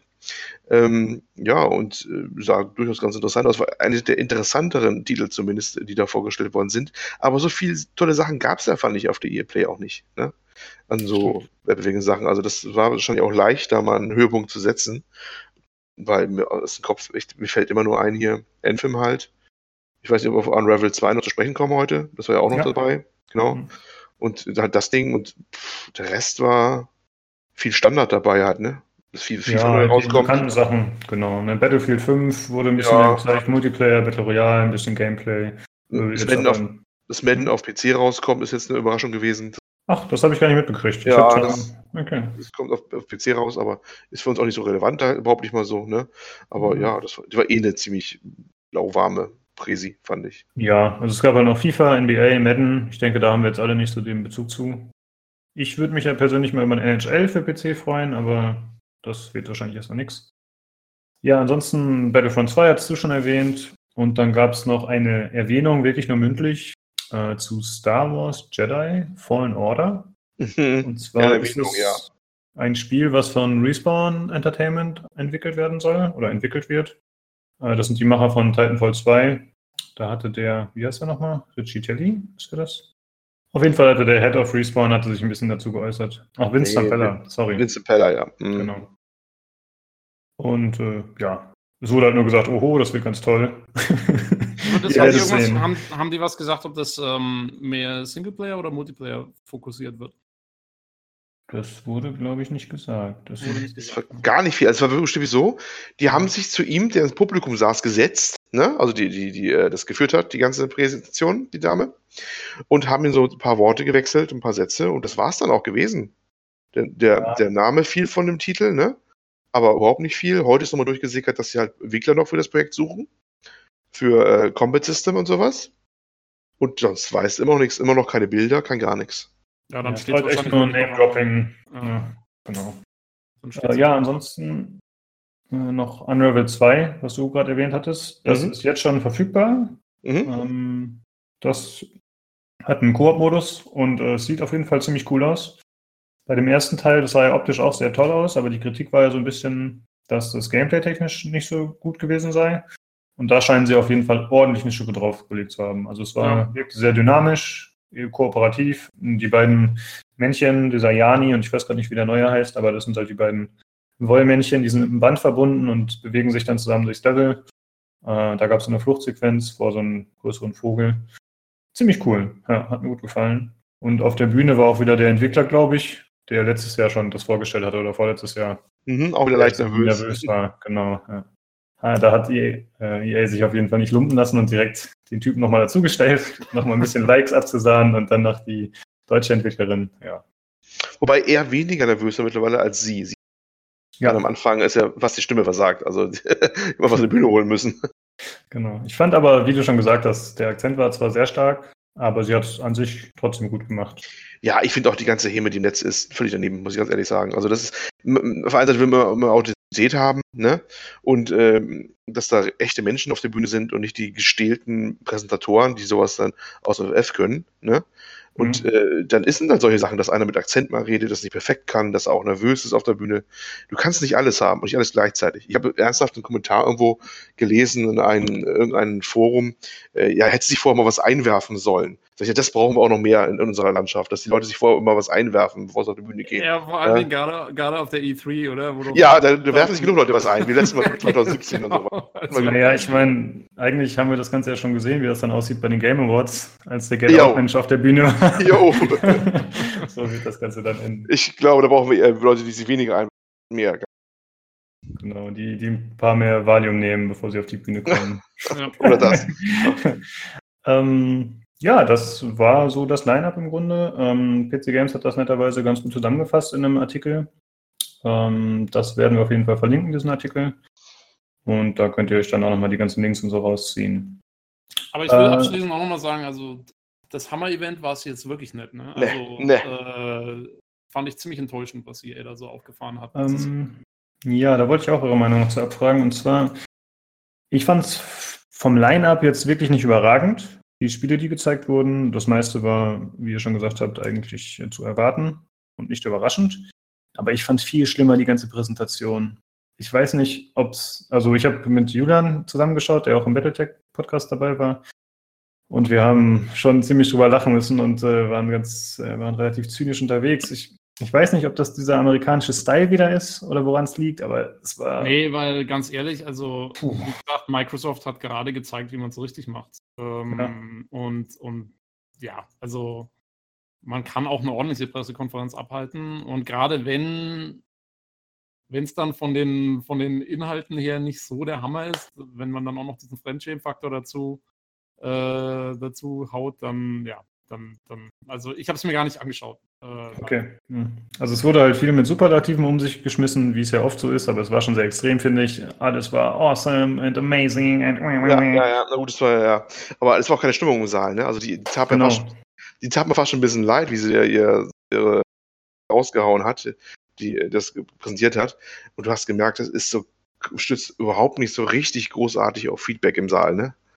Ja, das schon. Aber ich finde, ein Problem war auch, dass sie ähm, regelmäßig mehr oder weniger Applaus eingefordert hat, was ich immer sehr eklig finde. Wenn die Leute dann sagen, oh, okay, give it up for bla bla bla. So, und quasi das einfordern und dann hast du aber so drei Leute, die mm. Verhalten klatschen. das ist halt ziemlich wack eigentlich. Ja, ja das war auf jeden Fall nicht gut. Ja. Hm? Äh, wobei ich, ich will nur sagen, also wenn dann, ich, ich hab's eigentlich immer, finde es immer schlimmer, wenn die Leute dann immer so voll abgehen auf irgend sowas. Ich, also das fand ich jetzt auch, wenn man bei der, bei der Microsoft-Geschichte jetzt hat man es nicht so wahnsinnig laut gehört. Aber mich wundert es einfach immer, dass da, da wird dann irgendwie wird ein neuer Trailer gezeigt von irgendwas, was jetzt ja, gut, ist schon nicht schlecht und so, aber dass dann die Leute, da gibt es ja immer dann welche, die wirklich da voll aussteigen anscheinend. Ja, das, ja, das ist, ist, eine feine Linie. Wie kriegst du das hin, dass in einem Saal gute Stimmung herrscht, eine authentische gute Stimmung, ne? Äh, aber auch nicht, dass du raushörst, dass es alles künstlich ist und übergehypt und alle abdrehen mhm. oder so. Ich erinnere mich noch an die E3s, wo Last of Us gezeigt worden ist und jedes Mal, wenn er einen den Schädel auf eine Kante gehauen hat, war allgemeines Gejubel oder sowas. Ne?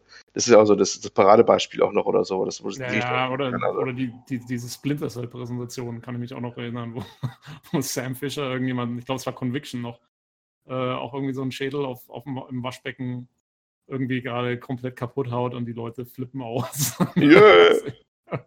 Ich habe die Lösung.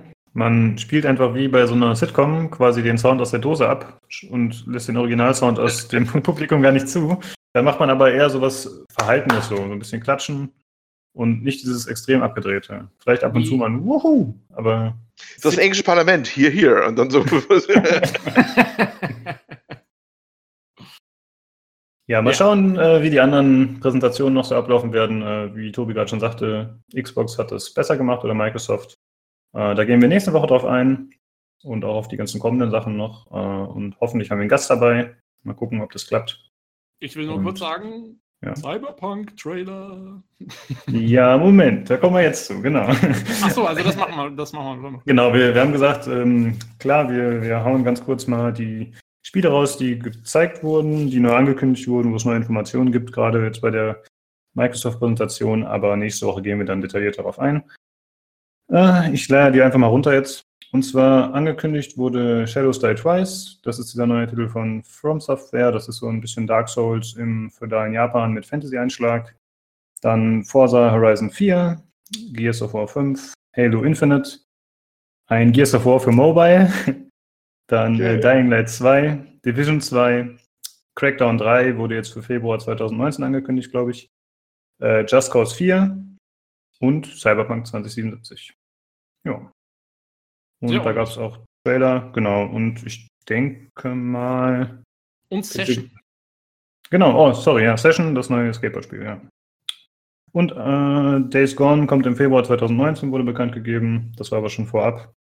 Äh, das war natürlich, äh, das war eine News so, die ich noch kurz sagen wollte. Und Generation Zero wurde noch angekündigt vor ein paar Tagen von Avalanche entwickelt. Die jetzt anscheinend ziemlich viel an den Hacken haben mit Rage 2, Just Cause 4 und Generation Zero. Aber okay. Sie, ja. Die wurden ja gerade äh, quasi von It äh, mit dem Ritterschlag aufgenommen, sozusagen, wenn man so will.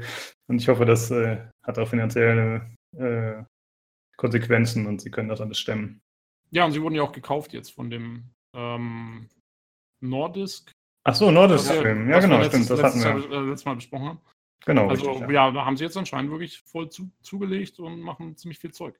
Genau, hoffentlich zahlt sich das aus. Ja. Ähm, ja, auf jeden Fall, also Microsofts Lineup meiner Meinung nach um einiges imposanter als das, was EA so aufgefahren hat. Ähm, klar, also ist natürlich auch ja viel mehr von, von Drittherstellern und sowas dabei gewesen. Aber da haben wir nächste Woche schon mal allein aus der Konferenz einiges durchzukommen. Auf jeden Fall. Also nächste Woche wird, glaube ich, ziemlich insane. Wir haben jetzt im Prinzip nur, habe ich gerade nur Titel schnell vorgelesen, wo es irgendwelche, entweder eine Neuankündigung gab oder einen Release-Termin, was vorher nicht bekannt war. Also alles, das, was entweder Exclusive oder World Premiere. genau. Und es gibt ja noch eine ganze Latte an anderen Spielen, die gezeigt wurden. Ne? Also da waren ja noch, da waren ja bestimmt an die 30 Trailer oder so. Und das war wie letztes Jahr, es wurde richtig schön durchgeballert. Fand ich gut. Ja. Schön schnell. Genau. Zack, Schlag auf Schlag. Sehr schön. Okay, das waren im Prinzip die News für diese Woche. Äh, natürlich dominiert von der E3 und das wird nächstes Mal noch krasser ausfallen. Ich denke auch nächstes Mal machen wir eine komplette Folge zur E3. Wir machen kein anderes Thema. Ja. Es sei denn, es gibt was ganz Ausgefallenes, aber ansonsten werden wir damit mehr als genug zu tun haben. Okay, dann äh, würde ich sagen, kommen wir zu Detroit Become Human, beziehungsweise oh. den anderen David Cage Spielen oder Quantic Dream Spielen. Jo, Olli, Olli, Olli muss loslegen. Detroit Become Human, äh, ja. Das neue Meister, äh, Anführungsstriche, Werk von David Cage. PS4 exklusiv, wir hatten es am Anfang schon gesagt gehabt, ähm, wo wir der PC Games Podcast sind, heute mal Schwerpunkt auf Spiel und Spiele, die auf der PlayStation rausgekommen sind. Man möge uns das verzeihen, aber auch die PCGames.de Webseite ist ja, wenn man nicht den Filter gerade setzt, auch schon mehr so Multiplattform. Und wir blicken ja auch mal über den Tellerrand. Ähm, ja, wie kam ich überhaupt darauf, äh, Detroit Become Human mal anzugucken? Weil ich schon im Vorfeld geahnt habe, das Ding wird wieder polarisieren. Muss zu wissen, wer es bisher nicht gemerkt hat, die Werke von Quantic Dream, so heißt das Studio, und David Cage ist ihr kreativer Boss, ihr Chef, die polarisieren schon seit Jahren. Also wirklich Polarisation im Sinne von, das ist der übelste Müll, das ist Dreck, das ist exploitative, äh, exploitative oder wie man schon sagt. Es wird ähm, mit Emotionen gespielt und es hat keine wirkliche Aussage, bis hin zu oh, ganz tolle interaktive Geschichten. Äh, das dachte ich mir im Vorfeld, wird wahrscheinlich diesmal auch so sein und ich sollte auch recht behalten. Aber fangen wir erstmal mit dem Spiel selber an, würde ich mal sagen. Detroit Become Human. Ähm, der geneigte Zuhörer wird wahrscheinlich schon überall Tests gelesen haben oder mitbekommen haben, was geht. Ich fasse es trotzdem nochmal an dieser Stelle nochmal kurz zusammen. Ähm, das spielt in der, also erstmal, was ist es für ein Spiel? Es ist eine Art interaktiver Film, Adventure sozusagen. Ein bisschen wie die Telltale-Geschichten, kann man sich vorstellen, wo man nicht allzu viel Gameplay hat. Ähm, aber Entscheidungen fällen muss, ein paar Quicktime-Events hat und sich dann die äh, Geschichte unterschiedlich weiterentwickeln kann und verzweigen kann. Und das in, hier bei diesem Spiel in durchaus relevantem Maße. Zur Einführung. Also das Ganze spielt in der nahen Zukunft, Jahr 2038 in den USA, schwerpunktmäßig äh, hauptsächlich, aber nicht nur in der Stadt Detroit. Und ähm, die Zeit zeichnet sich da vor allem dadurch aus, dass es dort äh, die Androiden sich großflächig durchgesetzt haben. Also ja, äh, hochentwickelte Maschinen, ähm, die sehr, sehr menschenähnlich sind, die überall ihren Dienst verrichten, in, vom Haushalt bis zu Arbeiten, Straßenbau, aber auch als Ärzte, als Polizisten, eigentlich wirklich überall, wo man sich vorstellen kann. Sie sind absolut menschenähnlich, äh, können sich auch perfekt wie Menschen bewegen, sind überall im Straßenbild auch zu sehen und äh, haben das gesellschaftliche Leben in den USA und was man auch entnehmen kann im Spiel des Weiteren in vielen anderen Ländern auch komplett durchdrungen. Die sind wirklich überall, sie sind auch nicht teuer, äh, auch untere, sag ich mal so, Einkommensschichten können sich offensichtlich die Androiden leisten, was man auch im Spiel selber merkt zumindest mit einer gewissen Finanzierung oder Gebrauchmodell oder so, die sind wirklich überall, in wirklich jeder Form. Also auch als Kinderandroiden, wenn sich Pärchen keine Kinder leisten können oder wollen oder keine kriegen können, als ja, äh, Lustsklaven in irgendwelchen Etablissements, wirklich für alles. Kurze Frage, sind die, äh, sind die Androiden komplett äh, menschenähnlich oder gleich, also so ähnlich wie die Replikanten in Blade Runner, oder haben die schon, also sieht man sehr schnell, ob es jetzt ein Android ist oder ein Mensch. Wenn sie nicht sonderlich gekennzeichnet wären, wären sie eigentlich. Ähm, sie sind zu verpflichtet, in der Öffentlichkeit Markierungen zu tragen. Das erinnert natürlich gleich wieder fatal an so dem wie Judenstern und dergleichen. Das ist ein ganz offensichtliche, äh, subtiler Hinweis, wenn man subtil darüber sprechen kann, äh, an, an, diese, an diese Zeit, dass man halt äh, Volksgruppen irgendwie kennzeichnet, ne, in der Öffentlichkeit. Mhm. Und die Androiden haben vor allem, haben die einen, einen, so einen kleinen Chip an der Seitenstirn, der ihre Denkvorgänge so ein bisschen anzeigt, in verschiedenen Farben.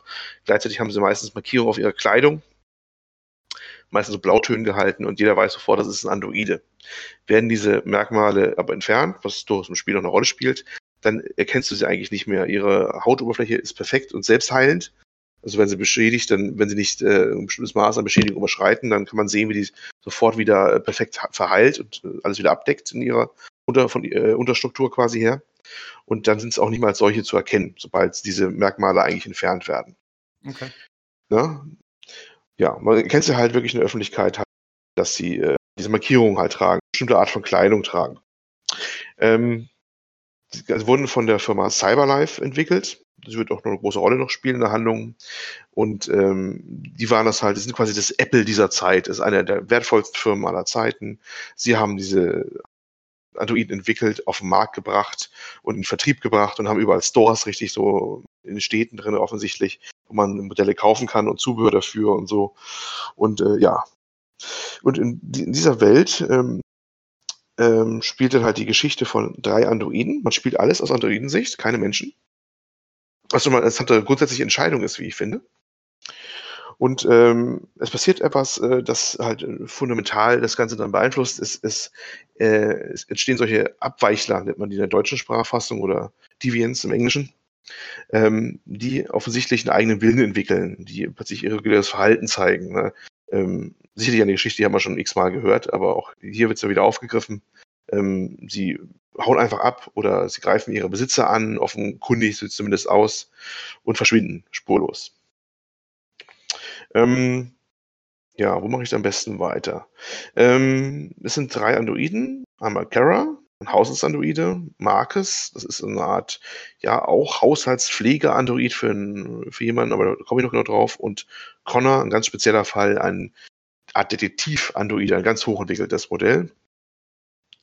Und äh, aus ihrer Sicht, deren ganzen Handlungsfäden sich später ineinander verwe äh, verweben werden, ähm, spielt man diese dramatische Entwicklung danach. Denn ja, zumindest die meisten dieser drei Androiden, ich will jetzt auch nicht spoilern, das werde ich eh in diesen ganzen Geschichten nicht machen. Ich würde keine großen Sachen spoilern, nur mal vielleicht mal Sachen anreißen. Ähm, natürlich alle diese Androiden sind da, äh, kommen einer zu einer Entscheidung, dass sie halt ein eigenes Bewusstsein entwickeln. Zum Beispiel Kara ist zum Beispiel ein Beispiel, äh, äh der Haushaltsandroide, die ist in einer, wie soll man sagen, einem missbräuchlichen Haushalt. Also die, sie, ihre erste Szene, die wunderbar ist, sie erlangt ihr Bewusstsein wieder in einen äh, Shop, Androiden-Shop, wo sie halt steht. Man sieht es da erst aus der Ego-Perspektive, wie sie da halt da starr steht und kann den Kopf ein bisschen schwenken. Sieht die anderen Androiden-Modelle auf Podesten auch so stehen, das Publikum im Shop. Ähm, ein Pärchen lässt sich gerade ähm, einen Androiden verkaufen. Irgendwie einen günstigen Finanzierungsplan für 7000 Dollar und abzahlen und sowas. Man kann den Kopf so ein bisschen schwenken und dann hat man gleich äh, eine Sache, die ich wunderbar bei dem Spiel übrigens finde, äh, dass die äh, Details äh, sehr gut ausgeführt sind. Im Shop sind so Sachen, zum Beispiel Bekleidung von der Androiden kannst du sehen. Oder hier dieses Modell ist vergünstigt da oder für diese Baureihe äh, ein Schild äh, jetzt günstig zu haben, 50% runter und so. Äh, und ja, und da wartet sie auf was Dinge da kommen mögen und da kommt ihr Besitzer an, denn er hat sie offensichtlich zur Reparatur abgegeben. Und äh, der Verkäufer sagt noch zum, zum Besitzer, ja, das Ding war übel mitgenommen, wir mussten es fast komplett einmal neu aufbauen. Was ist denn ihr passiert? Ja, die ist vom Auto gelaufen. Und du weißt natürlich als Spieler äh, eigentlich sofort, so wie der Typ aussieht, etwas grobschlächtig, man kennt ihn ja wahrscheinlich auch schon von ein paar Trainern, äh, der hat sie wahrscheinlich einmal so richtig zerlegt in seiner Wut oder sowas. Und das ist quasi war, wo sie ihr Leben fristen muss. Und äh, sie muss da wieder hin zurück. Ich finde, Und, das ist ein ganz interessanter Kniff, weil ich hatte halt vorab schon gehört, dass man äh, jederzeit oder so, oder zumindest in manchen Situationen auch äh, Hauptcharaktere verlieren kann, mhm. also dass sie sterben. Mhm. Aber durch diese Option kann man dann ja wahrscheinlich äh, theoretisch jeden Charakter auch wiedererlangen ne, und mit dem weiterspielen, oder? Wiedererlangen ist so eine Geschichte, da komme ich vielleicht noch drauf. Okay. Ähm, es ist äh, durchaus manchmal final. Also es, es spielt eine, eine, Rolle. Du hast natürlich recht. Äh, wie kann das final sein bei Androiden, wo man ja eigentlich quasi hauptsächlich Speicher wieder, da kann man ja eigentlich wieder aufbauen. Ne? Das wäre eigentlich logisch. Da komme ich noch zu sprechen eigentlich im Prinzip. Okay. Ähm, ja, ähm, das ist ihr, ihr ähm, grundlegendes Setting von der Handlung, was dann weiter äh, passiert, möchte ich auch gar keine Details verraten. Man kennt so ähm, eine prägnante Szene, die auch ein bisschen umstritten war, dass äh, sie in dem Haushalt, wo sie dann mit diesen Typen da, Todd heißt übrigens, äh, da lebt als Haushaltsroboter, äh, dass da ein kleines Mädchen auch ist und das halt in einer bedrohlichen Situation ist, denn der Todd ist vollkommen durch. Das ist ein ehemaliger Taxifahrer, der hat seinen Job an Androiden verloren. Weil es sind in der Stadt überall, das sieht man auch sehr schön, ähm, fahrerlose Fahrzeuge unterwegs.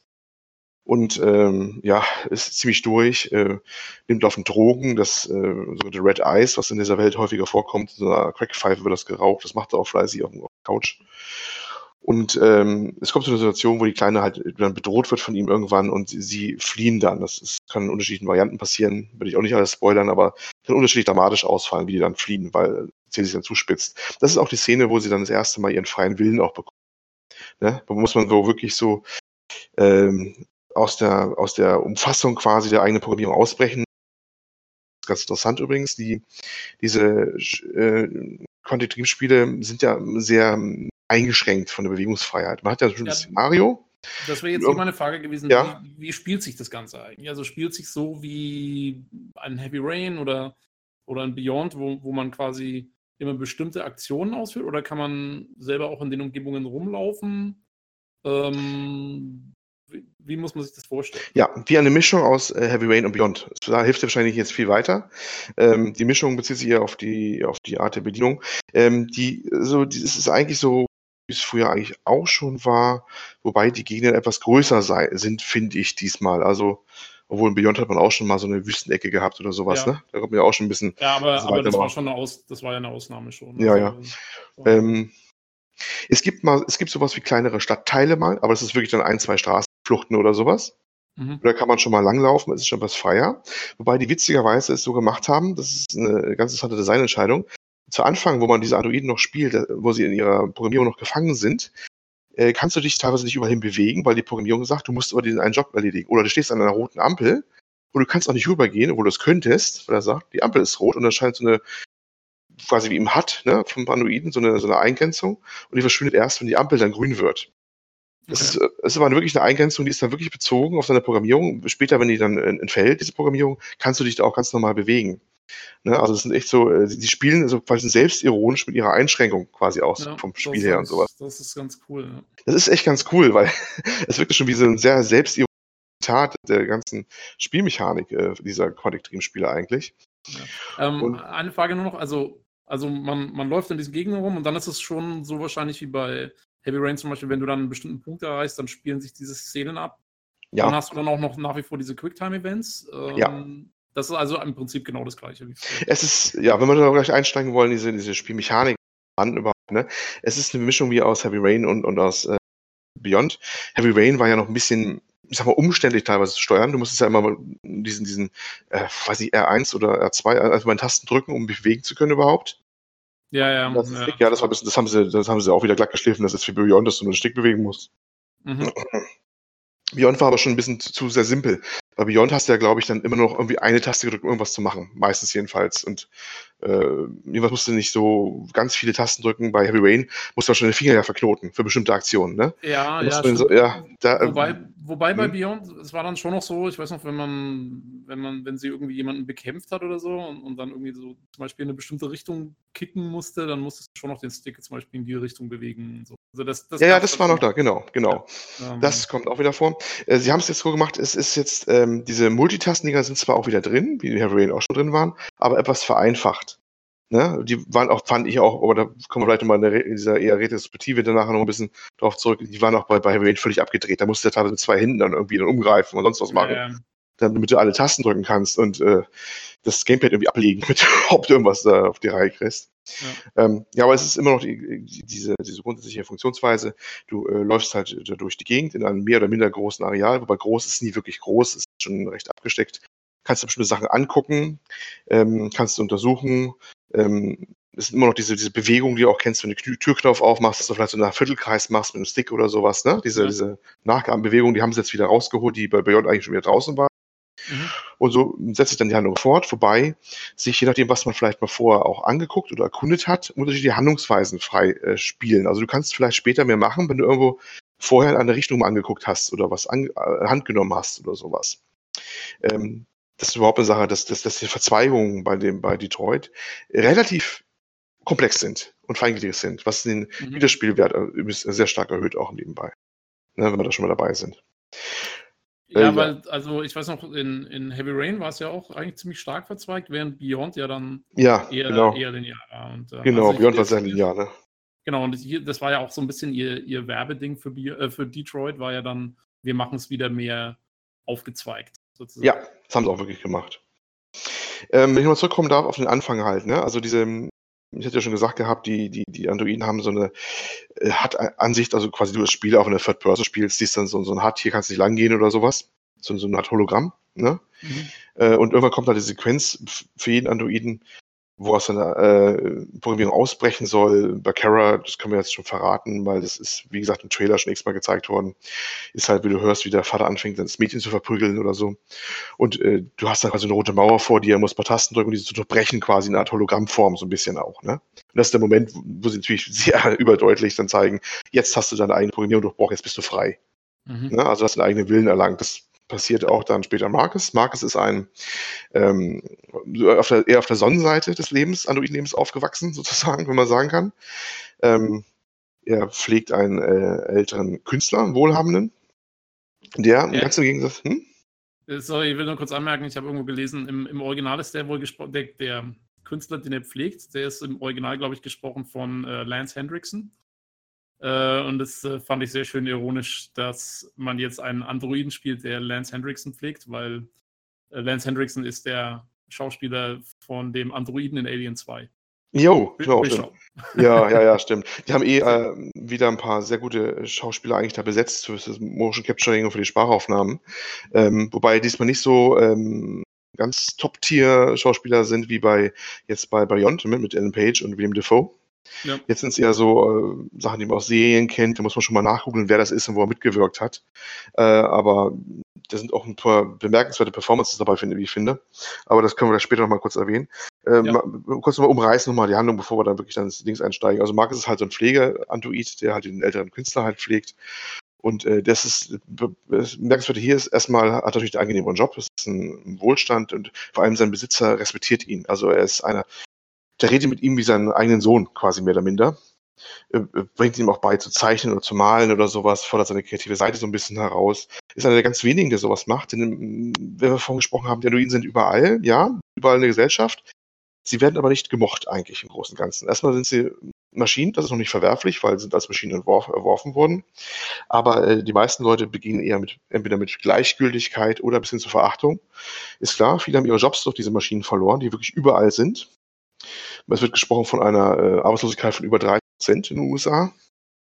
Ähm, was mich ein bisschen wundert, eigentlich soll schon Revolution gegangen sein, aber gleichzeitig wird davon gesprochen, dass der, die Wirtschaft boomt wie noch nie zuvor. wie das dann irgendwie ausgeglichen wird, da überlässt sich das Spiel leider bisher, was ich so erforscht habe, nicht aus. Aber wir haben ja, es hinbekommen. Aber wenn sie, wenn sie die Androiden haben, dann geht das ja schon, oder? Dann ja, ich weiß wie, wie machen sie die Umverteilung? Also entweder haben sie das arbeitslos erhöht oder keine Ahnung, kann ja sein. Ne? Äh, das ist einer der wenigen Punkte und sie machen viel Hintergrundmaterialien, das kann, komme ich noch zu sprechen, ähm, was dieses Spiel auch nicht erklärt, wie die das eigentlich geschafft haben, dass die Leute trotzdem halbwegs ihr Auskommen haben, obwohl ja offensichtlich äh, über den Viertel der Bevölkerung arbeitslos ist. Naja, jedenfalls äh, ist, hat Marcus das Glück, dass er halt in einer Umgebung auf, äh, was aufwächst, ist ja schon fertig, äh, dass er da in einer Umgebung arbeitet, wo halt respektiert wird eigentlich im Großen und Ganzen. Aber auch er hat dann tragische Wendungen, nämlich ähm, der, der Künstler hat einen Sohn, zu dem er keine gute Beziehung hat, der ihm vorwirft, dass er den Androiden mehr liebt als ihn selber, der offensichtlich auch ein paar Drogenprobleme hat, also nicht der Androide, sondern der Sohn. Und irgendeiner ich find, wir müssen gar nicht so nah auf die einzelnen Schicksale Nee, ich mache auch gleich ab. Ich mache ja, mach okay. auch gleich Schluss, ich bin auch gleich raus, weil ich will ja wie gesagt auch nicht spoilern. Nur auch genau. da kommt es in dramatischen Wendungen, wo dann halt äh, es dann so ein, so ein Punkt kommt, wo, wo du diesen, diesen so einen Konflikt gerätst vor den Augen des Künstlers und da wird alles ganz dramatisch und Marcus landet auf einer Müllhalde. Ja?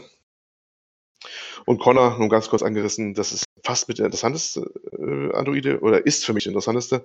Er ist ein äh, Prototyp, ähm, ein, ein äh, Detektivprototyp, der mit einem menschlichen Partner zusammenarbeiten soll, der ihn natürlich nicht mag. Oh Wunder, so, äh, etwas heruntergekommenen Polizisten und die sollen halt diese Abweichler untersuchen, diese ganzen Morde, die passieren. Und äh, das ist für mich das Interessanteste, übrigens nebenbei bemerkt. Auch nicht sonderlich originell, gerade dieser heruntergekommene äh, Polizist ist natürlich ein Klischee, aber Klischees ist auch so ein Thema bei Teamspielen, da werden wir auch noch zu sprechen kommen. Ähm, der, aber dieses Zusammenspiel zwischen beiden ist ganz toll, wie das gemacht ist, finde ich. Ja, den, also kennt man, den kennt man ja auch so aus dem ersten Trailer und so. Das ist ja so der, dieser, dieser Polizist-Androide, das, das war ja auch so ein bisschen die Aushängeschild am Anfang, glaube ich. Genau. Äh, weil der kann ja auch diese ganzen, der hat auch diese Fähigkeit irgendwie, dass er mit der Zunge Sachen irgendwie ja, ja. Äh, auch analysieren kann und sowas. Ja, ist äh, der alles analysiert und Genau. Ja, das sind eigentlich die drei und deren Schicksale verweben sich ineinander. Ne? Kara ist mit der Kleinen auf der Flucht und will irgendwie in Sicherheit kommen, eigentlich primär ist ihr Hauptinteresse. Marcus ist derjenige, der später mal diese ja, Anduin-Revolution oder die rechte Bewegung sozusagen mal anführen wird, wenn er wieder ähm, zusammengekommen ist, wieder aus Einzelteilen. Und äh, Connor ist eigentlich derjenige, dessen Auftrag es ist, eigentlich das alles zu irgendwie unterbinden und alles wieder in geordnete Bahn zurückzuführen. Also eigentlich der ein, wissen wir, der Antagonist eigentlich überhaupt in der Geschichte. Und der, ja. man, man, man, spielt dann quasi wie in äh, Heavy Rain auch diese, also so diese einzelnen Szenen dann quasi, das ist dann, also das ist alles ziemlich klar gesteuert, oder? Dass man quasi, man spielt Szene 1 mit Charakter 1 und dann Szene 1 mit Charakter 2 und dann wechselt genau. man weiter und genau. So. Also, also man, hat keine, man hat keine freie Kontrolle über diese, Nein. über die Charaktere, wann man wie wen kontrolliert, sondern das geht streng nach dem, was das Spiel einem vorgibt. Genau, genau. Und ging zu Beyond, was ja in der Reihenfolge so komisch durchmischt war, ne? Chronologie her, zumindest in der Ursprungsfassung oder PS3-Fassung. Später haben sie mal die Option, glaube ich, PS4-Fassung gehabt, dass man das irgendwie gerade ziehen konnte. Ist jetzt die, die Reihenfolge auch chronologisch? Äh, ja, es wechselt immer und äh, innerhalb zwischen den einzelnen Hauptdarstellern. Es kann mal vorkommen, dass sich das ähm, äh, vermischt. Zum Beispiel, wenn Connor die Kara verfolgt, dass es dann eine, eine Verfolgungssequenz gibt, wo du einmal ihn steuerst und mhm. dann geht das innerhalb von Sekunden auf sie über. Und du musst quasi, du musst ihn spielen, wie er sie verfolgt und Quicktime-Events machen und dann sie spielen, wie, wie sie von ihm wegrennt und da auch Quicktime-Events machen. Okay. Es kommt mal vor, dass es eine leichte Durchmischung gibt. Das kommt nicht so häufig vor, aber es kommt vor. Ansonsten ist es, wie du gesagt hast, immer so eine Geschichte, wo sich das immer äh, gegenseitig abwechselt. Ja. Ja. ja, ich weiß nicht genau, wie dein Ablaufplan für die Vorstellung war, aber mich würde mal interessieren, wie ist das Gameplay? Sind es wirklich nur Quicktime-Events und von A nach B gehen in kleinen Bereichen? Weil viel bietet das Spiel ja nicht, oder? Nee, gameplay-technisch haben die äh, diese Quantitative-Spiele noch nie viel geboten. Ähm, du hast äh, wirklich Sachen, du kannst äh, ja, Sachen aufheben, indem du halt im Stick irgendwie mal nach oben drückst oder sowas oder mal eine Tür aufmachen, indem du mal Viertelkreis mit dem Stick machst. Du kannst dich in einem bestimmten Bereich mehr oder minder frei bewegen. Und je nachdem, äh, was du an deinen Sachen deckst, kannst du weiter Handlungsstränge freischalten. Aber viel mehr passiert nicht. Aber das ist, muss man auch sagen, ist ja ähnlich wie beim Telltale-Spiel ja auch, wo du ja auch nicht da großartig da was machst. Ne? Es ist halt einfach eine interaktive Story. Nicht mehr und nicht weniger. Ja. Das muss im Vorfeld klar sein. Ne? Das ist, kommt, wenn wir Richtung Bewertung hinten rauskommen, Punkte muss man sich dessen immer bewusst sein. Das, das, wollen die auch nicht mehr sein, ganz klar. Das ist nicht irgendwo, auch wenn da irgendwie Rätsel vorkommen, so kleinere, das sind nie große Dinger. Ne? es, ist, gab, äh, es gab bei Beyond zum Beispiel, gab es mal zeitweise dann fast so eine Art Action-Szene, aber wo sie, ja. da arbeitet sie für die CIA und dann, dann muss sie da. Ja, ja.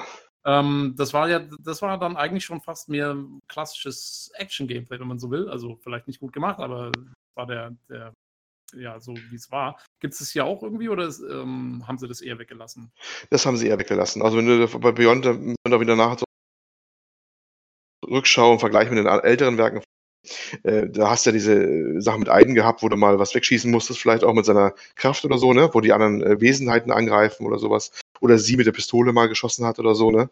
Das hast du jetzt in der, in der Form nicht mehr. Also es hat sich, okay. es ist wirklich, es hat wesentlich mehr Ähnlichkeit mit Heavy Rain, als es mit, mit Beyond hat. Definitiv. Okay. Mhm. Auch von den ganzen Sachen. Also sie haben sich wieder darauf konzentriert, das merkt man schon. Ne? Ja, wie gesagt, das ist aber die grundlegende, grundlegende Gameplay, so wenn man es überhaupt nennen kann. Es du hebst Sachen auf, wenn es mal dramatischer wird, musst du halt ein paar Quicktime-Events machen, die manchmal auch ein bisschen knifflig sein können. Sind manchmal gar nicht so ohne. Ähm, kann die zwei Schwierigkeitsstufen einstellen übrigens. Und wenn man die normale Schwierigkeitsstufe hat, dann muss man schon manchmal gerade hinten raus, später im Spielverlauf, ziemlich zügig reagieren. Und ähm, ja, hoffen, dass die auch die Steuerung das auch mitbekommt, denn manchmal ist es etwas zickig.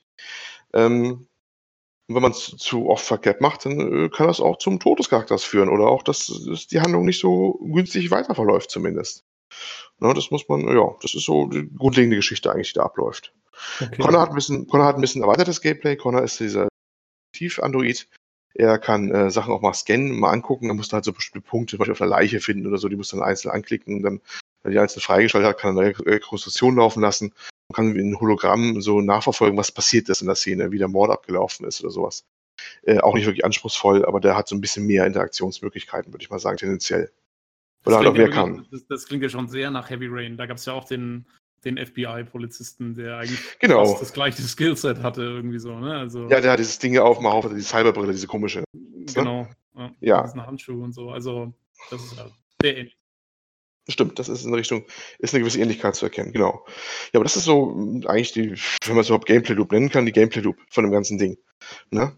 Ähm, nicht viel vorhanden. Das ist auch ähm, nicht die, die, Hauptgeschichte. Also der Punkt ist wirklich diese, die Hauptstory ist wirklich eigentlich eher diese, ja, der Schwerpunkt auf diese ganze Welt, diese ganze Handlung. Und äh, ja, äh, könnte ich eigentlich fast schon eher so rauskommen, da ich ja nichts verraten will, wie das dann ausgeht oder wie das weiter verläuft. Ähm, ich finde das wirklich. Hm? Hat dir die Handlung denn gefallen? Also war es gut? Ja. Nimmt man den Charakteren ihre, ihre Aktionen ab und so? Oder? Mit Einschränkungen, mit Einschränkungen. Also, ich sag mal so, wenn ich das bewerten müsste, es gibt ja drei Handlungsstränge oder drei Personen. Ich äh, finde Kara so mittel, zumindest den Strang, den ich kennengelernt habe, weil es gibt unterschiedliche Stränge, die man auch spielen kann.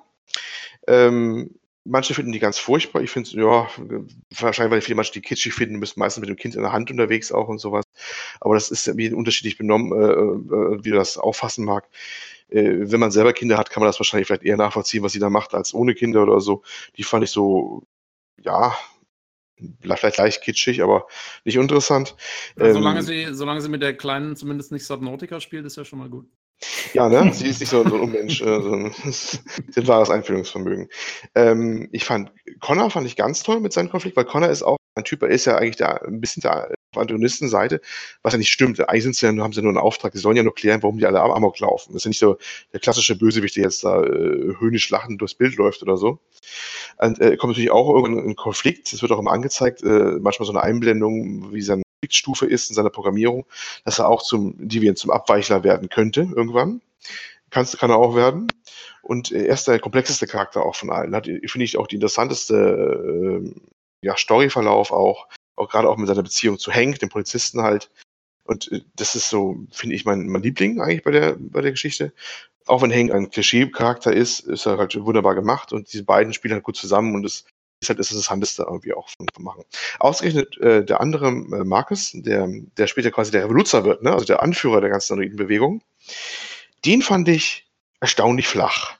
Das lässt mich so ein bisschen ratlos zurück. Es ist, bleibt eigentlich ziemlich offen, warum ausgerechnet er so eine, später so eine, so eine ganz prägnante Rolle einnimmt. Also ist, glaube ich, auch kein großer Spoiler, wenn man verrät, dass er der Anführer der Androiden bewegt wird. Das wird ja auch schon, ja auch schon verschiedentlich gezeigt. Aber warum ausgerechnet er, bleibt eigentlich so für mich völlig offen, wieso er das ausgerechnet und auch seine Kameraden von der Bewegung bleiben eigentlich sehr flache Charaktere. Und das hat mich überrascht, weil äh, da hätte ich gerade bei dem Charakter, hätte man, finde ich, mehr machen müssen und mit mehr Leben füllen müssen und, und seine Motivationen mehr erklären müssen. Ich meine, klar hat er böse Sachen erlebt jetzt auch, aber das haben Dutzende andere auch. Deswegen sind sie ja weggelaufen oder äh, verschwunden oder haben ihre eigene angegriffen. Warum er so speziell ist, dass er jetzt zum Anführer wird und auch sich aufschwingen kann zum Anführer der Androiden, die da in einem Versteck hausen, äh, ist nie so richtig klar eigentlich. Das ist so die, die schwächste Handlungsstory eigentlich.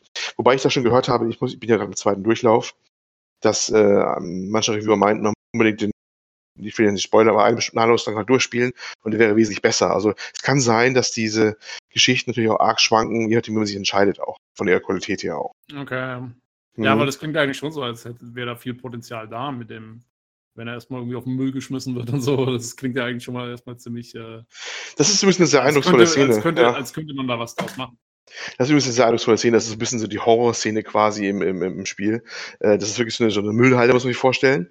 Und die ist dann gerade auch nachts und es regnet und da liegen ganz viele Androiden rum, die noch so, ja, kann man es Leben nennen, die so halb noch leben. Ne? Da rennt mal so zwei Beine, so Unterteile rum oder und natürlich greift sich plötzlich eine Hand raus aus dem Müllhalde, du kannst dir vorstellen, ne? so klassische Szenen halt. Ne? Mhm. Und er muss sich erst so äh, Teile zusammensuchen von toten oder halbtoten Androiden, die da rausreißen, sich selber wieder einbauen, damit er wieder funktionsfähig wird.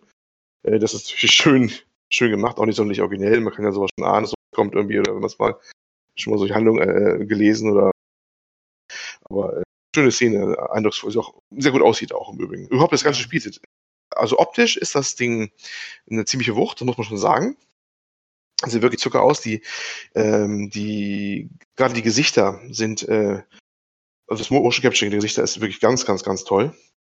Ähm, davon profitiert auch diese, die, jetzt zu den Vorgängern nochmal, diese, diese Spielart nochmal ganz äh, stark, denn manchmal wirken diese Sachen auch ein bisschen unfreiwillig komisch oder vielleicht noch kitschiger, als sie sein sollten, weil das Motion Capture nicht ganz perfekt war. Und das ist hier jetzt außerordentlich gut gelungen, finde ich, von den, von den Gesichtern her, mit den Mikrogesten oder Zuckungen im Gesicht und so. Das ist wirklich schon ganz, ganz toll, muss man sagen. Okay. Schöne, schöne Sache. Das ist also technisch sicherlich top-notch. Auch von der musikalischen Untermalung. Jeder dieser Musikteam gehabt, was die Tracks geschrieben haben für die. Äh, also sehr großer Aufwand, der auch da gefahren worden ist dafür. Das merkt man im Munterroman, diesen ganzen, ganzen Ding, dass der äh, richtig, richtig Budget war. Ich glaube, 30 Millionen Euro sind da reingeflossen. Und das merkt man auch. Ja. ja das ist äh, da schon richtig aufwendig. Wie sieht es ja. aus mit den Sprechern und in welcher Sprache hast du gespielt?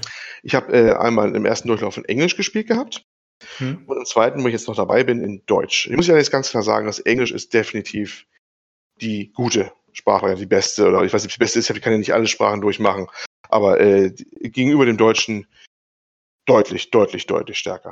Ähm, Aus welchen Gründen? weil im Deutschen finde ich die Betonung teilweise nicht stimmen so richtig. Ähm, da fehlt ein bisschen die zielgerichtete Emotionalität. Manchmal ist es überemotional, zu wenig emotional. Wenn die englische da eigentlich äh, durchweg äh, einfach gut ist, du merkst, dass der Schauspieler richtig am, am links war, die richtig Ahnung hat, was sie taten. Ich weiß nicht nur, woran es noch liegt, aber es ist äh, wie so oft, ne, wenn du eine deutsche Synchronisation hast, dass es irgendwie nicht so ganz stimmig wirkt irgendwie. Ne, als würden sie vom Blatt ablesen und nicht in der Szene drin sein. Und die anderen, die waren da in der Szene drin. Das merkst du auch von vorne bis hinten. Und waren wohl ja auch dann auch die, die, die das Motion Capturing auch gemacht haben, teilweise die Figuren auch kannten. Das merkst du in vieler Hinsicht. Also wenn ja, du, ich wenn glaube, kann, ich, ich meine zu wissen, dass das damit zu tun hat, dass ja die Vertonung, das Spiel erscheint ja weltweit zur gleichen Zeit.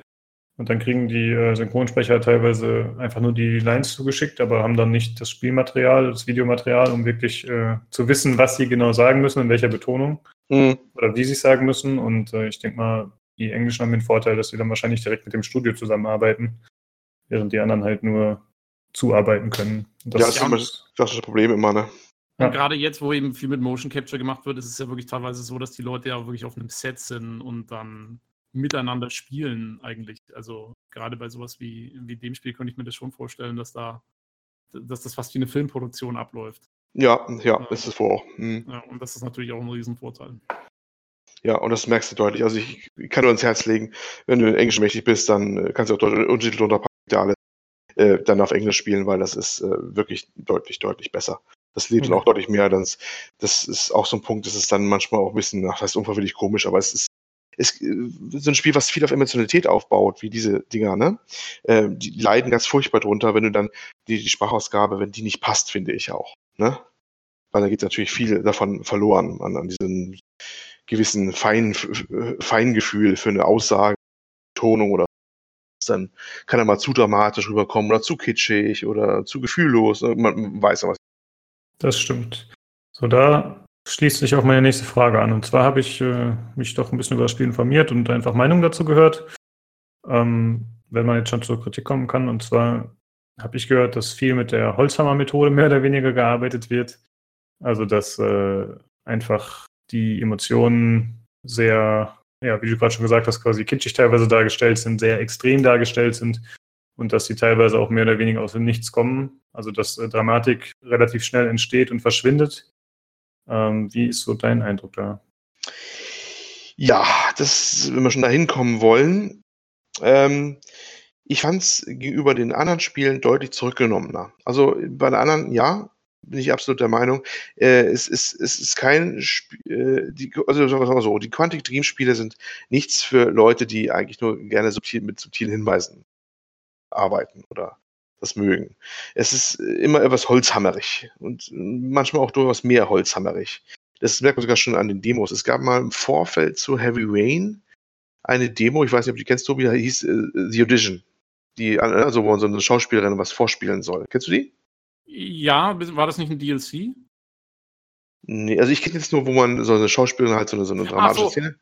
Ja. Nee. Achso, nee, die kenne ich nicht. Nee, ich, ich, ich verwechsel das gerade. Es gab irgendwie, ähm, es gibt so eine Extra-Szene, wo die eine, wo der eine Charakter aus dem Spiel äh, bei so einem Photon Ventriloquist ist, der so Puppen macht aus Leichen. Aber das ist noch was anderes, glaube ich. Das ist was anderes, nee, nee. Und äh, das ist so eine, so ein Paradebeispiel Demo, äh, wo sie dann, äh, es geht immer, eigentlich im Prinzip geht es bei dieser äh, Schauspielerin, die soll eine Szene spielen, äh, improvisieren, natürlich auch als Motion Capturing aufgenommen und dann gerendert. Ähm, äh, wie, wie die, ihr Mann konfrontiert mit der Tatsache, dass sie ihn betrogen hat und da wird es halt voll dramatisch und man laufen die Tränen übers Gesicht und gleichzeitig da, wenn sie ihre Pistole plötzlich zückt und sowas, wird das hochdramatisch natürlich dann auch. Äh, sind im Hintergrund auch Blitze und all sowas. Und das ist so typisch Quantic Dream David Cage, ja. Also es reicht nicht nur, wenn einer weint. Da muss auch im Hintergrund auch der Himmel noch weinen, vielleicht muss man von Müll fahren. Hm. Ja, das ist wirklich manchmal wirklich sehr, sehr, sehr extrem und, und, und es werden immer die großen Gefühle ausgepackt und die auch nochmal unterlegt mit irgendwelchen Effekten.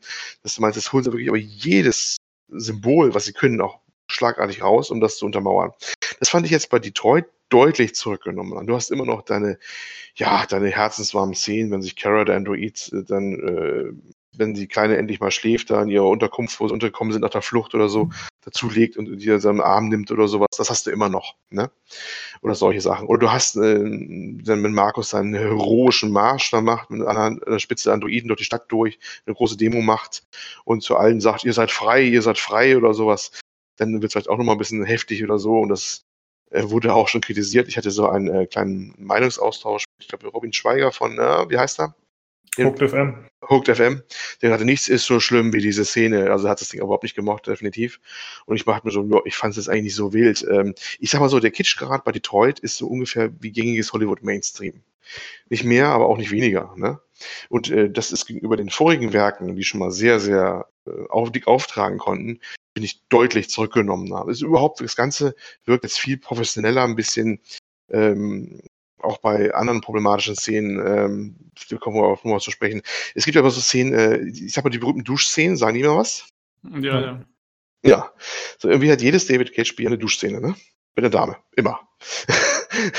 äh, und äh, das wurde ihm auch schon verschiedentlich zur Last gelegt, dass das so, ja, so eine, so eine ausbeuterische Szene sei, ne? Und ähm, das ist, oder so eine Art, es kommen so beinahe Vergewaltigungen vor und sowas, auch in schöner Regelmäßigkeit übrigens. Und das hast du eigentlich bei Detroit jetzt nicht mehr. Es gibt eine Szene, wo Kara mal kurz so einen gefangen genommen wird und so eine Maschine gespannt wird, aber da merkst du sofort, wie sie es zurückgenommen haben und diese Perspektive ultra kurz ist oder so, als wüssten sie von der Problematik äh, dieser Geschichte und haben sich gleich bemüht, das glatt zu biegen, die Szene, und die nicht mehr so äh, offenkundig zu machen oder so. Das ist nur ein Beispiel von vielen, wo ich finde, dass das ganze Spiel sehr zurückgenommen hat gegenüber den früheren Werken und viel, ähm, ja, ein bisschen gestreamlined daherkommt oder auch nicht mehr ganz so ultra mit dem schweren Hammer überall mit allen Sachen okay. aufhauen will. Äh, ich habe noch eine Frage, das hätten wir eigentlich gerade schon machen können, aber fällt mir jetzt wieder ein, und zwar zum Worldbuilding. Mhm. Ich habe gehört, das soll ziemlich gelungen sein, so diese ganze ja. Atmosphäre, die geschaffen wird. Ja, ich versuche schon ganz Zeit verzweifelt, wie ich darauf wieder kommen kann, weil das muss ich auch muss ich mir ausgiebig erwähnen, weil äh, das finde ich ein Aspekt, der kommt in vielen Reviews viel zu wenig zum Tragen, wie toll dieses Worldbuilding ist. Ich hatte ja vorhin schon diese Szene mit dem, mit dem Shop erwähnt, ne? Quasi dieser Apple-Shop für Androiden, wo sie aufwacht, Kara aufwacht. Kannst du anfangen? Und äh, das wäre schon so ein Beispiel, wo du dich umgucken kannst, dann siehst du halt da äh, irgendwie Werbeplakate, hier für diese Teile 50% off und sowas. Äh, in diesen Details muss man sich wirklich auch drin einbuddeln, ähm, weil man ganz viel dann aus der Welt auch ablesen kann, wie diese Welt tickt, in, der man da lebt oder wie die Androiden da leben auch. Er setzt sich auch draußen überall fort. Wenn Marcus durch die Stadt äh, läuft und Besorgung macht für seinen Meister da zu Anfang, ähm, kannst du die ganze Gegend ja beobachten. Der Verkehr ist unterwegs. Du siehst viele fahrerlose Autos, aber nicht nur, es ist schön durchmischt, wie bei anderen Science-Fiction Serien oder Filmen, wo dann plötzlich nur noch hypermoderne Autos rumfahren. Dann sieht das halt so eine Mischung rumfahren. Es sind viele ähm, hier ähm, Drohnen in der Luft, Transportdrohnen oder Polizeidrohnen mal hin und wieder. Es wirkt auf eine sehr, sehr ähm, konkrete Art irgendwie so, ja, so könnte es wirklich aussehen. Bis auf die Androiden, die bisschen für sehr, halt bisschen früh 2038, dass da überall Androiden rumlaufen. Aber sonst denkst du dir, ja, das könnte die Welt von 2038 sein. Ja, und das ist so, so schöne Details oder ähm, das ähm, E-Ink Paper zum Beispiel, also dass diese, diese Displays hast, die ultra biegbaren Displays überall, ähm, wo viel angezeigt wird, die offensichtlich nicht viel kosten, weil sie selbst in der Kleidung eingenäht werden. Du gehst an einen Shop vorbei mit, mit Funktionsbekleidung, wo die beworben wird mit ihren Eigenschaften, die natürlich auch so eingewebte Sachen haben. Displays und natürlich in den Schaufenstern von Androiden übrigens präsentiert werden, die nach vorne treten, die einmal umdrehen oder sowas. Ne? Das ganze Wordbuilding wird also sehr konkret und, und sehr und äh, sehr viele Details und du kannst auch, selbst wenn die da sehr beschränkt sind, es nur ein paar Straßenfluchten sind, kann man sehr viel aus der Sache ablesen. Oder äh, zum Beispiel auch, wie die Androiden behandelt werden. Ähm, das ist so eine, klar ist das so eine, so eine, so eine, so eine, so eine Spielung auf ähm, auch die, die schwarzen Trennungen oder die Rassentrennung in den USA, wenn die Androiden zum Beispiel im Bus in einer separaten Ecke stehen. Ne? Also sie sind also immer hinten drin und dürfen nicht sitzen, sondern stehen so ein Reihenglied hinten, vor so einem kompakten Abteil. Ähm, dann, da, da, hat ein anderer Podcast sich darüber beschwert, es wird nie so erklärt, warum das so ist. Und ich habe mir gedacht, hm, man kann aus der Welt eigentlich ablesen, warum das so ist, weil es aus der technischen Sicht einfach gemacht worden ist. Die Androiden können lange stehen, die können diszipliniert und kompakt stehen, äh, die brauchen keinen Leuten Blitzplatz wegnehmen. Also klar, sind sie hinten in so ein extra Abteil, damit sie nicht im Weg sind. Weil Aber verletzt das nicht ihre Gefühle? Das ist ja eine Frage, die wieder aufkommen. Man geht ja erst davon aus, dass sie überhaupt keine Gefühle haben. Okay. Ne? Weil es, erstmal sind es ja für die, für die Menschen als als Maschinen entworfen worden und man bildet ihnen auch keine Gefühle zu. Man kann einfach vermutet auch, dass die werden zum Beispiel auch abgestellt. Es gibt so draußen so Haltestellen. Da stehen die dann halt dann weg. Und äh, das siehst du auch, das haben die auch, muss man echt auf die Umgebung achten. Diese, diese Umgebung lebt ja auch. Also es passiert auch, Leute unterhalten sich auch und gehen auch Geschäften rein und raus so. Auch wenn nicht in die Geschäfte nicht überall reingehen kann, aber du kannst über Sachen beobachten.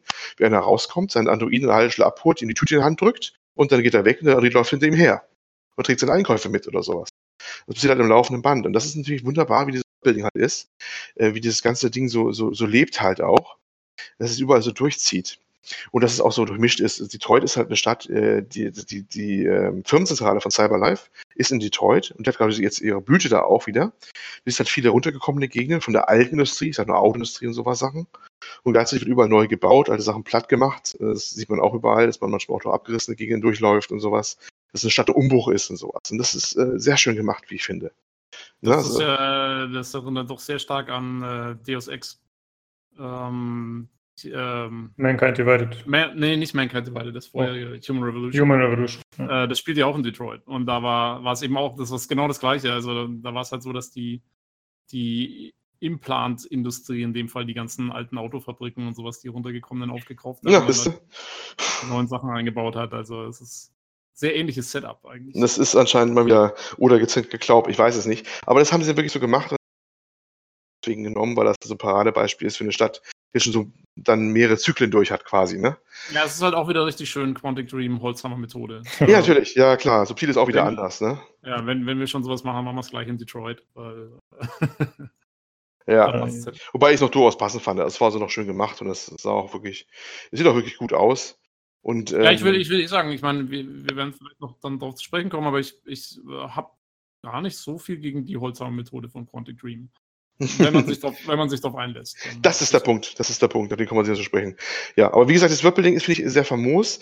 Ähm, manche Sachen kommen dann eher so nur mit Lesen. Man findet überall so, so Zeitungen, die man durchlesen kann. Das ist nicht viel jetzt, immer so ein, zwei Seiten, die kann man so durchblättern dann. Auch so ein E-Ink-Display ist so eine Art. Äh, da hat zum Beispiel der Podcast Pod sich so sinniert, warum liegen Dinge im Dreck rum, warum liegt ein Tablet im Dreck rum. Ich glaube, es sind keine Tablets, das sind eher günstige äh, E-Ink-Displays, die einfach weggeworfen werden, auch notfalls nachher. Genauso wie die Sachen, die auch in der Kleidung offensichtlich eingenäht werden bei Androiden. Die Anzeigen bei Androiden auf Kleidung äh, mal gerne wechseln auch zwischendurch und so. Also das so offensichtlich Sachen, die können ihre Inhalte auch wechseln und so, werden auch Zeitungen wohl ausgeliefert zu dem Zeitpunkt. Und da kann man Hintergrundinfos halt lesen zu allen möglichen und ähm, ja, wie die Welt halt ist. Bienen sind ausgestorben mittlerweile. Ähm, und ähm, es droht ein Konflikt in der Arktis mit Russland über Rohstoffe und so. Ähm, die haben auch ihre eigenen Androiden Drohnen an, äh, klar, so Anduidenkrieg da oben natürlich beide ihre Armeen schon auf Anduiden großteils gesetzt haben und, und, und, und. Viel kann man aus diesen Zeitungen halt rauslesen und aus äh, Fernsehberichten, die überall auch laufen. Äh, hin und wieder, zumindest kann man so einen Fernsehbericht auch mal sehen und da wird auch mal viel über die Welt eigentlich mal erzählt. Man muss aber wirklich dann auch bereit sein, das wirklich auch anzunehmen und auch sich anzugucken, zu lesen. Gerade im Lesen schließt sich einen viel. Und äh, ist natürlich die Frage, was jeder macht. Aber wenn man das macht, dann kann man viel aus der Welt äh, dann äh, auch äh, rausnehmen. Ne? Also sind eigentlich diese drei Säulen. Ne? Einmal diese Betrachten als solche und äh, diese Sachen lesen und vielleicht noch diese Fernsehberichte. Und das ist so, die, wie man die Welt sich einmal schließt. Ganz okay. Genau. Also ich habe äh, eigentlich von mehreren Seiten schon gehört, dass das eben ziemlich cool sein soll, dieses Worldbuilding, dass das gut implementiert ist. Du hattest mhm. ja vorhin Robin Schweiger kurz angesprochen. Mhm. Ich hatte den Hooked FM Podcast dazu gehört zu Detroit. Mhm. Und die sind ja wirklich große David Cage-Kritiker, wenn man mhm. schon Hater sagen will, keine Ahnung. Also die sind ja. wirklich äh, sehr hart mit ihm ins Gericht gegangen, wie immer eigentlich. Und ähm, die meinten halt, dass einerseits, dass es gut sei, dass halt, dass wirklich so viel zu den Androiden erklärt wird und dass es sinnvoll ist. Aber andererseits waren sie der Meinung, dass es zu sehr zentriert auf die Andro Androiden sei. Also dass wirklich, dass alles, die ganze Welt quasi darauf abgestimmt ist, dass fast alle News Bezug darauf nehmen, diese Zeitungen und so, dass, dass man kaum Sachen aus der eigentlichen Umwelt noch erfährt, die nicht mit Androiden zu tun haben. Äh, verstehst du die Kritik? Siehst du das anders? Oh, teilweise. Also es ist sicherlich so, dass viele News zum Beispiel, die man liest, im Endeffekt immer wieder auf Androiden zurückführen. Das ist sicherlich richtig. Zum Beispiel bei den, bei den Bienen, wo ich gesagt die Bienen sterben aus. Haben natürlich gleich ein Cyberlife-Menschen vorgeschlagen, ja, man könnte es ja doch kleine äh, äh, Cyberbienen ersetzen. Ne? Das, das, das Problem wäre damit gelöst, so nach dem Motto. Ne? Im Endeffekt ist der, ist der Android, der steht immer so im Mittelpunkt als Problem und als Lösung. Und das ist sicherlich, zieht sich überall durch so ein bisschen auch. Was ich aber auch nicht schlimm fand. Und ich finde, ein gewisser Fokus gehört irgendwie rein bei der Geschichte irgendwie schon. Ne? Ja. Und ja, ich meine, der Konflikt zum Beispiel in der Arktis, hm, ist der jetzt Androiden fixiert. Ähm, klar, sie erwähnen, dass sie beide Armeen haben, die auf Androiden aufbauen und dass so ein Rohstoff drin vorkommt, der für Androidenproduktion recht wichtig ist, könnte man auch wieder so auffassen, dass es dann sehr Androiden fixiert ist. Andererseits fand ich es mal ganz gut, dass sie sich so ein bisschen konzentriert haben, denn äh, das ist so ein bisschen das klassische Gegenteil zu Beyond, was irgendwie all over the place war an seinen Thematiken. Was ganz, ganz wildes Ding war, wenn wir noch nach anreißen wollen. Und da fand ich dann Detroit wesentlich konzentrierter wieder an seiner Form. Das hat, handelt halt hauptsächlich diese Geschichte mit den Androiden, äh, setzt dazu in Bezug halt die Umgebung und die Zeit, wie sie halt ist unter der Berücksichtigung der Androiden halt und ihrer Existenz. Und das ist es dann auch gewesen, so nach dem Motto. Und das fand ich eigentlich ganz angenehm, dass es halt darauf konzentriert war. Okay. Ähm, wenn ich finde, das, das ist ja auch ein Problem, was man aus vielen Filmen und sowas eigentlich schon kennt, dass, ähm, dass man eben eine Welt um so ein Problem herum bildet dann auch. Und ähm, ja, äh, ist sicherlich schön, wenn man sich nicht zu fest, zu sehr festlegt, aber gerade jetzt bei so einem Spiel, also zum Beispiel bei, was weiß ich, bei, bei einem Spiel mit einer großen Welt, wo ich viel rumrenne und so, so wie Dragon Age oder sowas, mhm. da will ich natürlich eine möglichst weitläufige Hintergrund haben. Aber gerade bei so einem Spiel wie Detroit, wo es wirklich einfach einen Handlungs oder genau. diesen Handlungsstrang ja. gibt, der sich damit beschäftigt, da sehe ich das auch ein, dass man dann, dass man sich wirklich darauf festlegt. Ja, finde ähm, ich auch. Ja. Ähm, ganz klassisch beschränken oder befassen sich solche Themen ja dann auch oft mit äh, ethischen Entscheidungen und, mhm. Fragen. Ähm, wie hat dich das nachhaltig beeindruckt? Also hast du wirklich noch nach dem Spielen darüber nachgedacht, jetzt außerhalb für den Podcast? Oder also hast du wirklich noch äh, dich damit beschäftigt gedanklich oder hast du es abgestreift und weitergemacht? Ja, ich weiß nicht, ob die ethischen Fragen mich jetzt so berührt haben, so unbedingt. Also die ganze Sache ist ja nicht aber eher anderen Themen so äh, fasziniert, eher so wie die, diese Integration der Androiden, wenn es den wirklich geben sollte, in, in, in, in die Landschaft, was sie ja auch da gemacht haben, was es für eine praktische Leben täglich auch bedeutet. Und ähm, ja, diese ethische Frage als solche mit Bewusstsein, ich weiß nicht, die war mir dann immer noch zu abstrakt. Und zum einen fand ich dann, äh, das komme ich auch zur Kritik schon wieder, nicht unbedingt so ganz gelungen. Äh, wenn nachher Markus mit seinen Androiden-Kollegen rumstreift auf dem Raubzug für Ersatzteile oder irgendwie sowas dann waren die mir dann schon wieder zu menschlich. Also die haben sich fast schon abgeklatscht, ja, sozusagen in irgendeiner, irgendeiner Szene. Wo ich mir dachte, jetzt hört's aber auf. Das ist so Sachen, ähm, äh, da, da war mich dann, es sind immer noch Androiden, die könnten auf eine dezente Art und Weise kommunizieren, als wenn sie jetzt die Menschen nachahmen, wahrscheinlich, ne? Weil auch ganz viele Szenen vorkommen, wo man sieht, wie die auch drahtlos miteinander kommunizieren können. Warum müssen sie da auch reden und wie sie Menschen gebären? Ähm, und da, da, deswegen war mir das nicht so greifbar, diese, diese ethische Bewusstseinskomponente und was das bedeutet, fand ich dann nicht ganz so äh, der Hammer. Und ja, das war vielleicht ein Punkt, wo es auch nicht ganz so dann durchgedrungen ist, als Kritik ja. vielleicht auch. Ich meine, dieser Punkt wird auch mal in dieser Beziehung zu Connor aufgegriffen und, ähm, äh, und, und Hank. Ne? Connor und Hank, das ist dieses ungleiche Pärchen. Er der Androide ist eher der Polizist, der keine Androiden mag, hat auch einen Grund dafür, warum das so ist. Will ich nicht spoilern, da kommt eher zum Ende raus. Und ähm, da ist es ja auch ähm, quasi auf zwei Personen runtergemünzt, dieser ganze Konflikt. Und äh, ja, ich weiß nicht, also ich habe jetzt nicht über, wie ist das jetzt, ich halte es immer noch für ein bisschen unglaubwürdig, dass eine Maschine eigentlich Bewusstsein wirklich so erlangen kann. Also äh, vielleicht, dass es simulieren kann, ja, das ist was ganz anderes. Aber so richtig erlangen, wie sie es da tun, so, hm, ist nicht unbedingt so meins. Ne?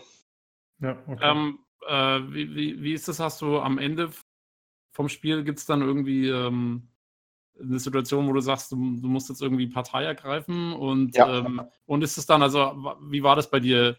Warst du da überzeugt von dem, was du jetzt da machst, oder warst du eher so, ja, ich mach's jetzt halt, weil es halt irgendwie im Spiel so ist? Also, nimm, wie, wie sehr hat sich die Sache mitgenommen, irgendwie emotional?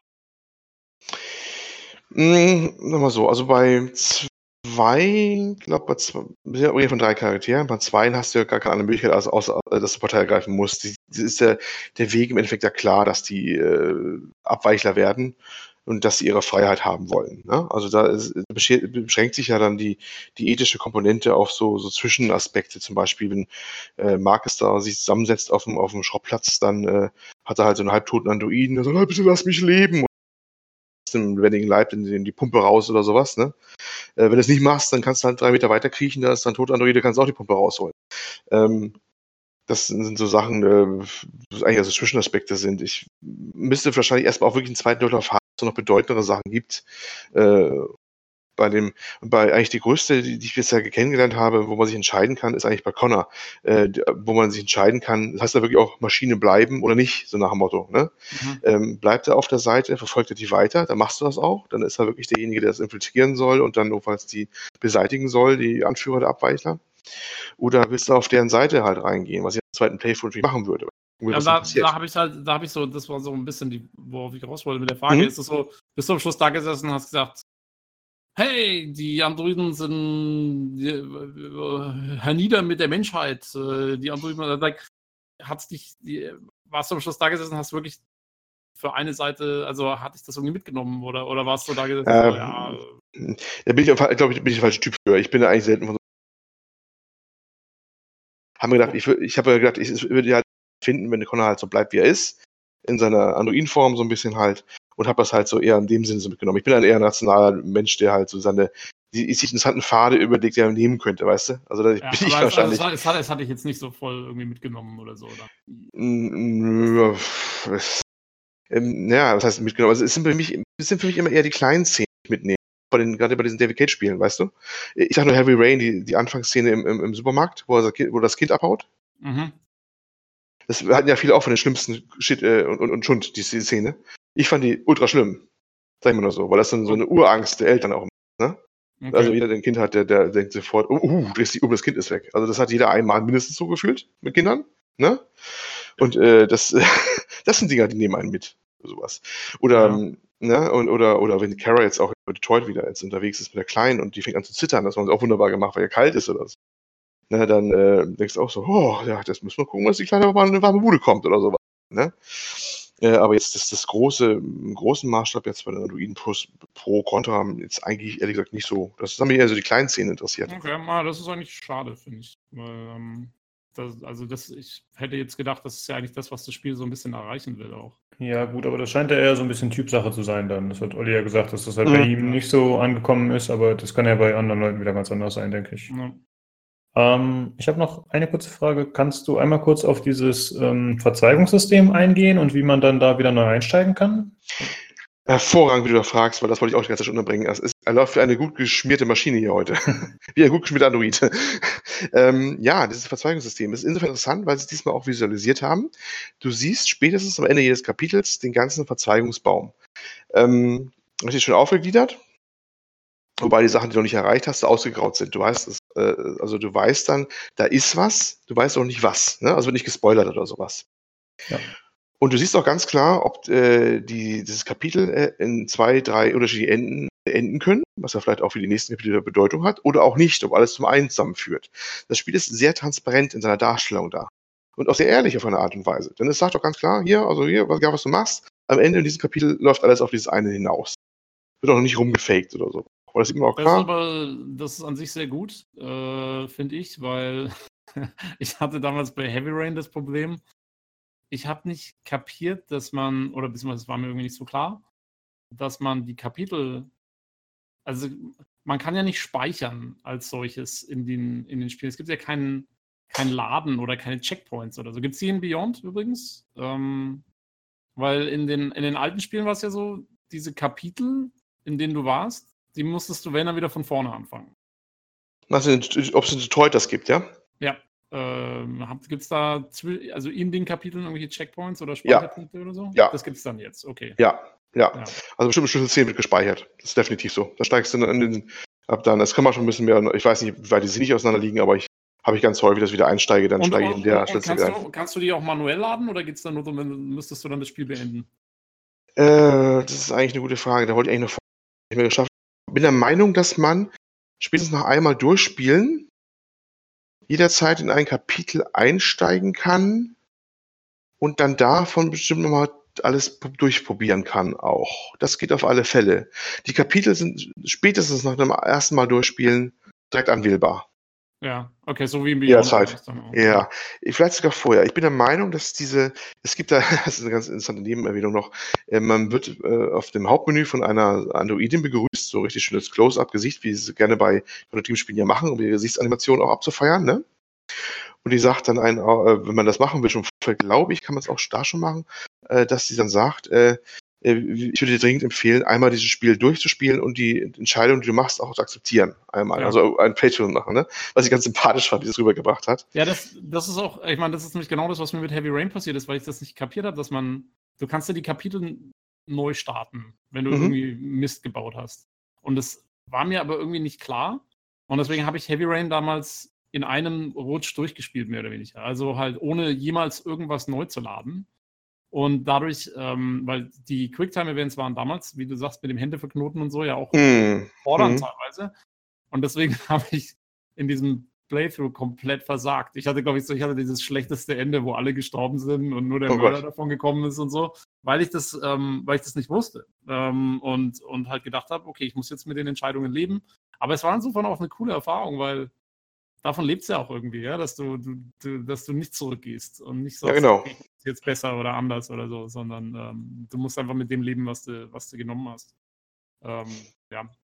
Wie, wie funktioniert denn jetzt der zweite Playthrough? Spielst du quasi nochmal komplett von vorne oder steigst du nur bei Szenen ein, die dich interessieren und lädst die? Du kannst beides machen. Also du kannst nicht nochmal direkt einsteigen. Hier wirklich nochmal Neues jetzt gestartet. Nochmal. Okay. Hm, gut. Ja, ja, eigentlich hätte ich keine Fragen mehr. Wenn du jetzt nicht noch was Bestimmtes erwähnen willst, dann würde ich gerne noch mal ein kurzes Fazit haben und eventuell noch einen Vergleich allgemein zu den anderen Spielen. Mhm. Hm? Also Fazit eigentlich von den Dingen, wenn du ein Quantic Dream Hasser bist, dann, dann äh, wirst du auch mit dem Ding nicht glücklich werden. Das muss man mal ganz klar sagen. Also ich glaube, der äh, ist immer noch, ist, ist, A, es ist kein Spiel mit einer großen Spielmechanik. Das ist immer noch ein interaktiver Film. Und viele meinen, für über 60 Euro ist das ein bisschen viel Geld. Aber ich sage, hm, also Produktionswerte stecken ja durchaus drin. Das Ding ist ja ein ultra aufwendiger Titel ne, und, und ähm, wird davon schon durchaus gerechtfertigt, aber da muss ich dafür selber entscheiden. Ähm, wenn du aber die Vorgängerwerke mochtest, bekommst du hier wahrscheinlich das perfekteste Quantic Dream Spiel, was bisher jemals rausgekommen ist. So subsumiert eigentlich. Ne? Ähm, was in jeder Beziehung runde ist als die Vorgängerwerke eigentlich. Das kann man wohl schon sagen. Aber es ja, ist halt nicht für jedermann. Das sieht man auch in den Reviews. Ich habe gerade nochmal Reviews nochmal. Ähm, es hat erstaunlicherweise aus auf sämtlichen deutschen Seiten Top-Wertungen bekommen. Und gleichzeitig halt solche Dinger, wie jetzt du auch genannt hast bei äh, Hooked oder sowas, ne? Wo die dann gleich gesagt haben, ja, vor, ganz furchtbar oder sowas. Oder auch aus unserer Moin-Ecke drang schon was durch, von mindestens einen. Ich habe jetzt noch nicht keinen Berichter gelesen, aber das ist irgendein Tweet von irgendjemandem, äh, David Cage sollte nie im Leben wieder irgendein Spiel machen, sondern ne? Also es polarisiert immer aber, noch und wird auch weiterhin tun. Aber, aber es, scheint ja dann auch bei den Reviews, es scheint ja dann auch bei den Reviews wirklich so zu sein, dass die Leute, die, die, die, die David Cage einfach nicht abkönnen, dann halt auch das Spiel nicht abkönnen. Ja. Aber die Leute, die ihn halt äh, für das hernehmen, was er ist, dann auch abfeiern. Also. Ich habe aber auch gehört, ich glaube auch Hooked FM hat das gesagt, dass, also eigentlich habe ich das von jeder Seite gehört, dass das das beste Quantic Dream Spiel ist. Also ja, selbst die Kritiker meinen, scheinen da der Meinung zu sein. Hm? Wobei viele natürlich meinen, ich glaube, auch ein Kritiker gehört, das heißt doch immer noch nicht viel, so nach dem Motto, ne? von, äh, von Haufen Müll das Beste ist, ist es ein besserer Haufen Müll. Klang so manchen durch. Ähm, ja, und wie gesagt, ich fand es äh, sehr gut. Ich würde jetzt keine 9,5 von 10 geben, wie bei Gamers Global oder so. Ist doch kein, für mich auch nicht unbedingt ein Game of the Year, weil es irgendwie auch zu wenig Game dafür ist, ja. Aber es ist eine interessante, äh, interessante Geschichte. Nicht einzigartig, letztlich nur ein Remix von, von, von bereits existierenden Themen, die man alle schon mal wie gehört und gesehen hat, aber als interaktives Werk sehr interessant. Gerade insbesondere mit diesem Worldbuilding, was ich ganz stark hervorheben muss, diese Welt halt zu betrachten, so eingeschränkt sie auch sein mag. Ähm, und ich finde durchaus, äh, ja, wieder ein Punkt mehr, den die, die PlayStation-Marke sich hier als Exklusivtitel auf die Fahnen schreiben kann. Ne? Das wird polarisiert, aber den haben sie, das Ding. Und es ist äh, ihr eigenes Werk. Ganz kurz noch, Olli, äh, weil die Frage wollte ich jetzt schon noch kurz stellen. Ähm, weil wir sind eigentlich, worauf wir jetzt nicht wirklich zu sprechen gekommen sind, ist, du, du hast ja einen zweiten Durchlauf zumindest schon angefangen, ne? Mhm. Ähm, und wie ist es denn, wie, wie, wie stark unterscheiden sich die Handlungen eigentlich? Also wenn du mal eine andere Entscheidung genommen hast, ähm, weil es war ja dann gerade bei Beyond oder so war es ja dann teilweise wirklich so, dass ja, da war dann mal irgendwie eine Szene anders, aber so wahnsinnig viel hat es dann im Endeffekt wirklich nicht ausgemacht. Während bei Heavy Rain war es ja wirklich dann doch sehr unterschiedlich. Ähm, wo ordnet sich das da ein? Ich kann nur nicht abschließend beurteilen, weil ich noch mittendrin bin im zweiten. Ja, aber mal das, so, äh, also ja. hast du schon Beispiele gehabt, wo es wirklich krasse Konsequenzen gab, wo, wo wirklich irgendwas dann komplett anders war? Oder? Es ist mir noch keiner weg, so weggestorben, der vorher nicht auch weggestorben wäre. Aber ich hatte zum Beispiel eine ganz andere Szene, wo ich ganz andere Figuren auch bin, mhm. äh, die ich so nie gesehen habe vorher und mit denen ich unterhalten habe und die auch eine Rolle spielten. Ne? Okay. Das ja, das kommt auf alle Fälle. Es gibt sogar kleine Sachen, die haben mich gewundert. Gleich eine der ersten Szenen, das ist auch kein großer Spoiler, wo Marcus für seinen Meister da ein bisschen Farbe holen geht hier äh, in der Stadt. Ich bin da ziemlich sicher, dass ich beim ersten Durchlauf man so, kann man so einen Straßenmusikanten vorbei, den man noch zuhören konnte, betrachten konnte. Der war im zweiten Durchlauf nicht da, obwohl ich noch gar nichts anders gemacht hatte. Dafür war jetzt ein Straßenprediger da, der auf die Androiden gewettert hat. Okay. Also da scheint es auch was eingebaut zu haben, was manchmal sich das etwas unterscheidet auch. So ein bisschen random. Ja, offensichtlich. Also das ja. ist, äh, es ist, es ist definitiv auf mehrfachen Wiederspielen angelegt, das Ding. Was dann auch diese, diesen Mehrwert durchaus wieder erhöht. Also ich glaube bis zwölf Stunden durch oder sowas. Aber äh, zweimal musst du es auf alle Fälle mal durchmachen, weil du auch so die ganzen Sachen mal durchspielen willst oder sowas, ne? Ja. Und äh, das ist schon bemerkenswert. Also das fand ich schon dann deutlich anders. Ne? Muss, okay. ich auch, muss, muss ich auch bewusst anders spielen, muss auch sagen, okay, ich weiß jetzt, dass zum Beispiel da in der Schublade liegt eine Waffe, die nehme ich diesmal nicht raus und guck, was dann passiert, wenn ich sie nicht ja, habe das, und so. Das ist klar. Muss natürlich provozieren, das ist klar. Ne? Muss dann auch provozieren, das Ganze dann auch. Ne? Ja. Aber ja, äh, das ist schon deutlich anders. Ich kann ja auch verraten, im ersten Playthrough ist mir Marcus dann auch weggestorben, allerdings schon ziemlich zum Ende, da war schon das große Finale, aber er ist dann an der Ecke gestorben, wo er nicht unbedingt sterben müssen. Und dann hat auch ein anderer Charakter das übernommen, allerdings mehr so in Cutscenes dann auch und sowas. Aber das wurde dann auch weitergeführt, die Geschichte, nur er war nicht mehr dabei. Also er ist dann mhm. auch wirklich dann vielleicht erst im letzten Drittel weggestorben, mittendrin so. Aber er war wirklich weg. Dann auch.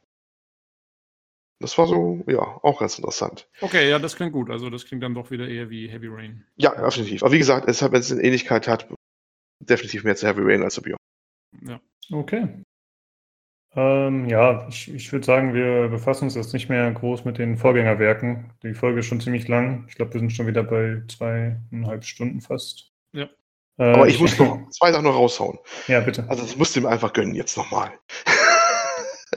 weil, weil diese Frage, warum das ja auch so polarisiert. Ne? Es gibt im, im Beyond, das möchte ich mir gerne Tobi seine Meinung zu. Auch. Also jetzt müssen wir nochmal raushauen hier. Ich sag mal The Mission. Sagst du jetzt noch was, Tobi? The what? The, The Mission? Die Mission? Äh, The Mission? Ja. Du musst mich kurz auf dem. Okay, pass auf. auf den bringen. Ähm, ich sag mal so, äh, wenn ich Kritik verstehe an, an, an den äh, Qualitativen dann vor allem bei Beyond, weil Beyond ist wirklich ein Haufen Handlungsmüll. Äh, was ist ein ganz streng und, und Themen, ja? Äh, so, so ein ganz, ganz komische Zusammenführung von allem. Und es kulminiert dann in einer Mission, wo ich wirklich dann fassungslos daneben stand, wo die gute Hauptdarstellerin, äh, haben wir schon erwähnt gehabt, äh, ja, ich habe es nicht großartig erwähnt gehabt, aber kurze Fassung, sie ist halt parapsychisch begabt, schon als kleines Mädchen, kommt dann irgendwann zur CIA, was irgendwie auch nicht so richtig passt, aber egal, und hat dann ihren ersten richtig großen, ganz großen Einsatz, wo sie richtig so ein Kriegsgebiet rein muss und dann äh, diesen Typen da erledigen muss. Weißt du noch ungefähr, was war? Diesen, ja. diesen Warlord, der ja, ja. Genau, okay, bist wieder im Bild, ja? Okay? Ja, ja. Gut, also. Ähm, diese ein, eine Mission, dieses ein Kapitel, ist ja ein Kapitel, ist dann der gesamte David Cage Bullshit drin, den man sich vorstellen kann, wenn man das wirklich so nennen will. Da ist er drin, in einem Kapitel, kombiniert, auf einen, auf einen Rutsch. Es fängt damit an, dass sie heimlich abgesetzt wird. Von einem Helikopter. Fünf Meter vom Strand. Fünf, ich wiederhole, fünf Meter vom Strand. Mit Helikopter. Ne? Ganz unauffällig. Schwimmt an den Strand in der Nacht, wo gleich immer dekorativ ein Skelett liegt, damit auch der Spieler weiß, dass es gefährlich dort in dieser Ecke ist kämpft sich durch die Gegend durch. Auf ihrem Weg dahin kann sie, wenn sie will, Rückgrat brechen noch, weil sie halt eine Nahkampfausbildung gemacht, die schmächtige Dame. Gut, kein Problem, kann ja sein. Oder bewirkst mit Aiden noch ein paar Leute. Kämpfst sich da halt durch und äh, durch den ganzen Scheiß. Kommst dann irgendwann in diese Szene, wo dann halt der, der Warlord halt sitzt. Der hat sich halt, ist in so, in so einer Besprechung drin, in so einem Raum. Und nimmst mit Aiden, das ist dann dieser parapsychische Kompagnon, den du hast in diesem Spiel immer, eine, eine, eine Wache draußen. Äh, und kannst diese Leute alle über den Haufen schießen, die da drin sind, einschließlich den Warlord. Sie geht dann rein und muss sich dann gleich erstmal übergeben von ganzen Leichen, wo du denkst, okay, du hast vorher fünf Leuten den Rückgrat gebrochen, da war es überhaupt kein Problem, aber jetzt kriegst du hier die Skrupel, wo du da halt ein paar Leute dann tot liegen siehst. Wird dann von einem ganzen Mob angefallen, der das plötzlich schon sieht. Und dann flieht sie da mit gebrochenen Beinen dann mittlerweile in, eine, in eine Hütte rein. Sie kriecht mit gebrochenen Beinen dahin und die Leute hinter ihr so gefühlt immer fünf Meter dahinter. Hast du noch ein Bild vor Augen, wie das aussah? Ja, ja, ja, ja. Ich meine, man macht das ja alles selber. Ja, genau. sie können sie 30 Mal totschlagen. Aber sie, ne, kommt, schafft es noch rechts in diese Hütte rein. Mit so einer windigen Holztür. Und draußen klopfen sie dann dran, sie versteckt sich drin dran. Und keiner schafft es, diese Hütte einzubrechen. Und das geht die ganze Mission und es ist so ein logischer Bullshit, der da passiert. Am Ende wird es dann auch schön, schön spektakulär mit dem Helikopter gerettet, ist klar. Dass sich da echt fast das, das Gamepad mir aus der Hand gefallen ist. Und das ist, ich habe noch nicht mal ich glaube nicht mal 50 Prozent von den ganzen Sachen genannt, die da passiert sind, an, an Wahnsinnigkeiten ne, eigentlich. Und das ist wahrscheinlich so, wo alles zusammenkommt, wo du sagst, das ist David Cage in seiner schlechtesten Form sozusagen, dass die Story manchmal wirklich so ein unglaublicher, ein unglaublicher Dumpsterfire ist, so, so, so, so ein brennender Müllhaufen zusammenpasst. Ne? Und das, äh, ich kann mir vorstellen, dass teilweise der Hass auch daher stammt, so ein bisschen auch. Also, ich weiß nicht. Ich fand das alles halb so wild muss ich ganz ehrlich sagen. Weil ähm, das ganze Spiel ist, ähm, das ganze Spiel Beyond und, und David Cage-Spiele im Allgemeinen sind einfach so voll so Hollywood-Dinger. Ähm, so Hollywood hoch 10. Und ich fand, da hat es sogar halbwegs reingepasst. Also ich hatte damit jetzt ehrlich gestanden kein, kein großes Problem so von, von der Logik Seite her, weil ähm, ja, darauf, das ist, das ist doch genau die Sache, auf die du dich einlassen musst, wenn du so, so, ein, so ein Spiel halt spielst. Ich meine, das Mädel, in dem es da geht, ähm, hat diesen, diesen, ja, diesen imaginären Fre äh, Freund, der, äh, der da halt irgendwie mit, mit, mit, mit dabei ist und, und, und sein Zeug macht und so. Das ist eh, das ist so eine, so eine, ja, so eine Supernatural-Handlung irgendwie und da hat mich das jetzt echt überhaupt nicht gestresst mit dieser, mit dieser CIA-Mission. Und ich weiß nicht, war es nicht sogar auch so, du hast doch auch, das hast du doch gar nicht erzählt, du hast doch, wirst du nicht auch, triffst du nicht irgendwie ein Kind? So ein ja. Kindersoldat oder ja, so, den ausgelassen, ja, genau. Und der ist, und der ist nämlich, ähm, der, stellt, stellt, sich dann ja. raus, das ist der Sohn von dem Warlord, den du umbringst im Schloss, glaube ich. Oder irgendwie sowas, oder? Ja, nicht der Warlord, aber die Wache, die du übernommen hast. Äh, genau, die Wache, genau. die du ja, übernommen hast. Richtig. Es ist, das ist dann auch wieder so ähm, ultradramatisch, ja. Genau, genau. Also, ähm, und ja, es ist komplett over the top und es ist, und es ist überdramatisch und so weiter. Aber irgendwie, äh, gerade das, also äh, das mit dem, dass das dann, dass du quasi den Vater von dem Kind mehr oder weniger umbringst, hm. Ohne es vorher zu wissen, das fand ich eigentlich schon also mich hat es doch dann irgendwie auch ein bisschen berührt, ganz ehrlich, ähm, in, dem, in dem Moment. So, das ist gut, dass du es erwähnst, weil ich glaube, das ist nämlich genau der Grund, warum wir es unterscheiden oder nicht. Es gibt Leute, die stört das nicht. Ich, bin, ich, ich mag Beyond ja auch auf irgendeine Art und Weise, ja. Äh, und es gibt Leute, die können sowas partout nicht ab, diese Sachen. Und ich glaube, das ist der Punkt, das, wo das wirklich das so, so krass unterscheidet, dass das so polarisiert die ganzen Werke. Ja, aber wenn ich es nicht abkann, dann komme ich doch erst gar nicht so weit, weil das Spiel ist schon vorher. Also ähm, das ist ja eigentlich schon von der ersten Minute an, hat es genau diese Qualitäten. Ähm, auch wenn du, ich weiß noch nicht, ich glaube, eine der ersten Missionen ist, wenn du auf dieser Party bist und dann ist jeder auf der Toilette und, und steuert ja. eben Aiden durch die Gegend und, und kommt da irgendwie, hat, hat dann voll den Anfall und so. Das ja. sind auch schon so Szenen. Also, ich finde, wenn man sich darauf nicht einlassen kann, dann brauchen wir diesen Spielen echt nicht anfangen. Ähm, ja, ja. Und, und ja, und entweder man mag es oder man mag es nicht. Und was ich nicht ganz verstehe, ist, ist, dass die Leute ich verstehe ich verstehe überhaupt nicht, wieso, ähm, wieso sich die Leute da immer so drüber aufregen, weil auch gerade dann heißt es immer, ja, es gibt kein Gameplay. Aber wie du schon sagst, mhm. jedes Telltale-Spiel hat fast noch weniger Gameplay ja. als, als ja. diese Spiele. Wieso stört es da keinen? Ähm, und ja, ich, also ich habe das ehrlich schon nie ganz kapiert. Und ähm, ich fand auch zum Beispiel Heavy Rain, ich habe Heavy Rain nur einmal durchgespielt, wie gesagt, mit dem, mit dem absolut übelsten Ende, was du überhaupt haben kannst. ich wollte es immer noch mal spielen, aber bin noch nicht dazu gekommen. Ähm, also bei mir war es dann so, da hat sich der, der Vater, hat sich, glaube ich, in, in, der Gefängniszelle erhängt.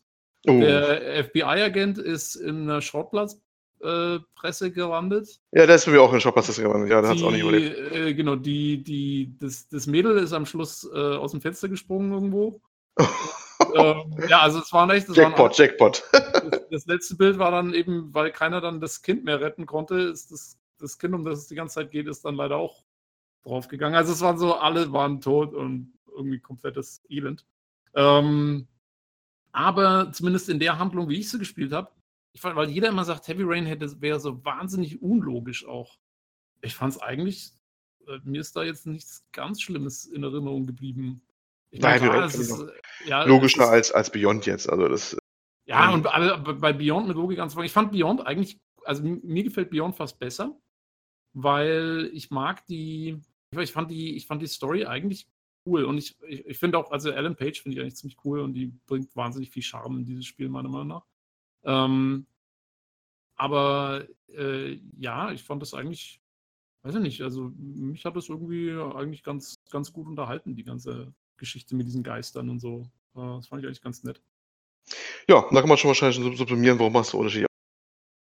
Echt eine Geschmacksfrage. Schlicht und ja. ergreifend. Ja. ja. So ist es. Eine genau. Sache habe ich noch zu erwähnen, falls du nichts mehr hast, Olli. Nö. Und zwar hatten wir doch das Video zusammengeschaut. Ja, das müssen wir unbedingt verlinken noch, genau. ja. äh, und zwar gibt es eine grandiose, ein YouTube-Video von der Verfolgungsszene aus Heavy Rain, die durch den äh, Supermarkt stattfindet. Und äh, ich sag mal so, der Spieler gibt sich nicht allzu viel Mühe mit den Quicktimes-Events und das ist äh, ziemlich lustig. Kann man sich gut anschauen, werden wir verlinken. Also ja, er, drückt, er, drückt, nicht X, um Sean zu rufen. ja, wir, wir, gucken uns das gleich noch kurz zusammen an. Das geht in zwei Minuten. Es gibt, es gibt den Detektiven, wo der, der Detective äh, den einen äh, Verdächtigen verfolgt. Der gehört auf den Supermarkt und der will mal ausweichen und dann wirft ihm Sachen vor die Füße wie Obst und Fische und hast du nicht gesehen. Und er macht einfach, er drückt, drückt, einfach keine Taste. Und dann fällt natürlich, das ist wie, wie die Slapstick-Szene. Das ist wie die Slapstick-Szene aus den 20ern, weißt du? So mit schnell gelaufener Kamera. und das Kuriose ist, es ist trotzdem immer knapp hinter ihm. Immer.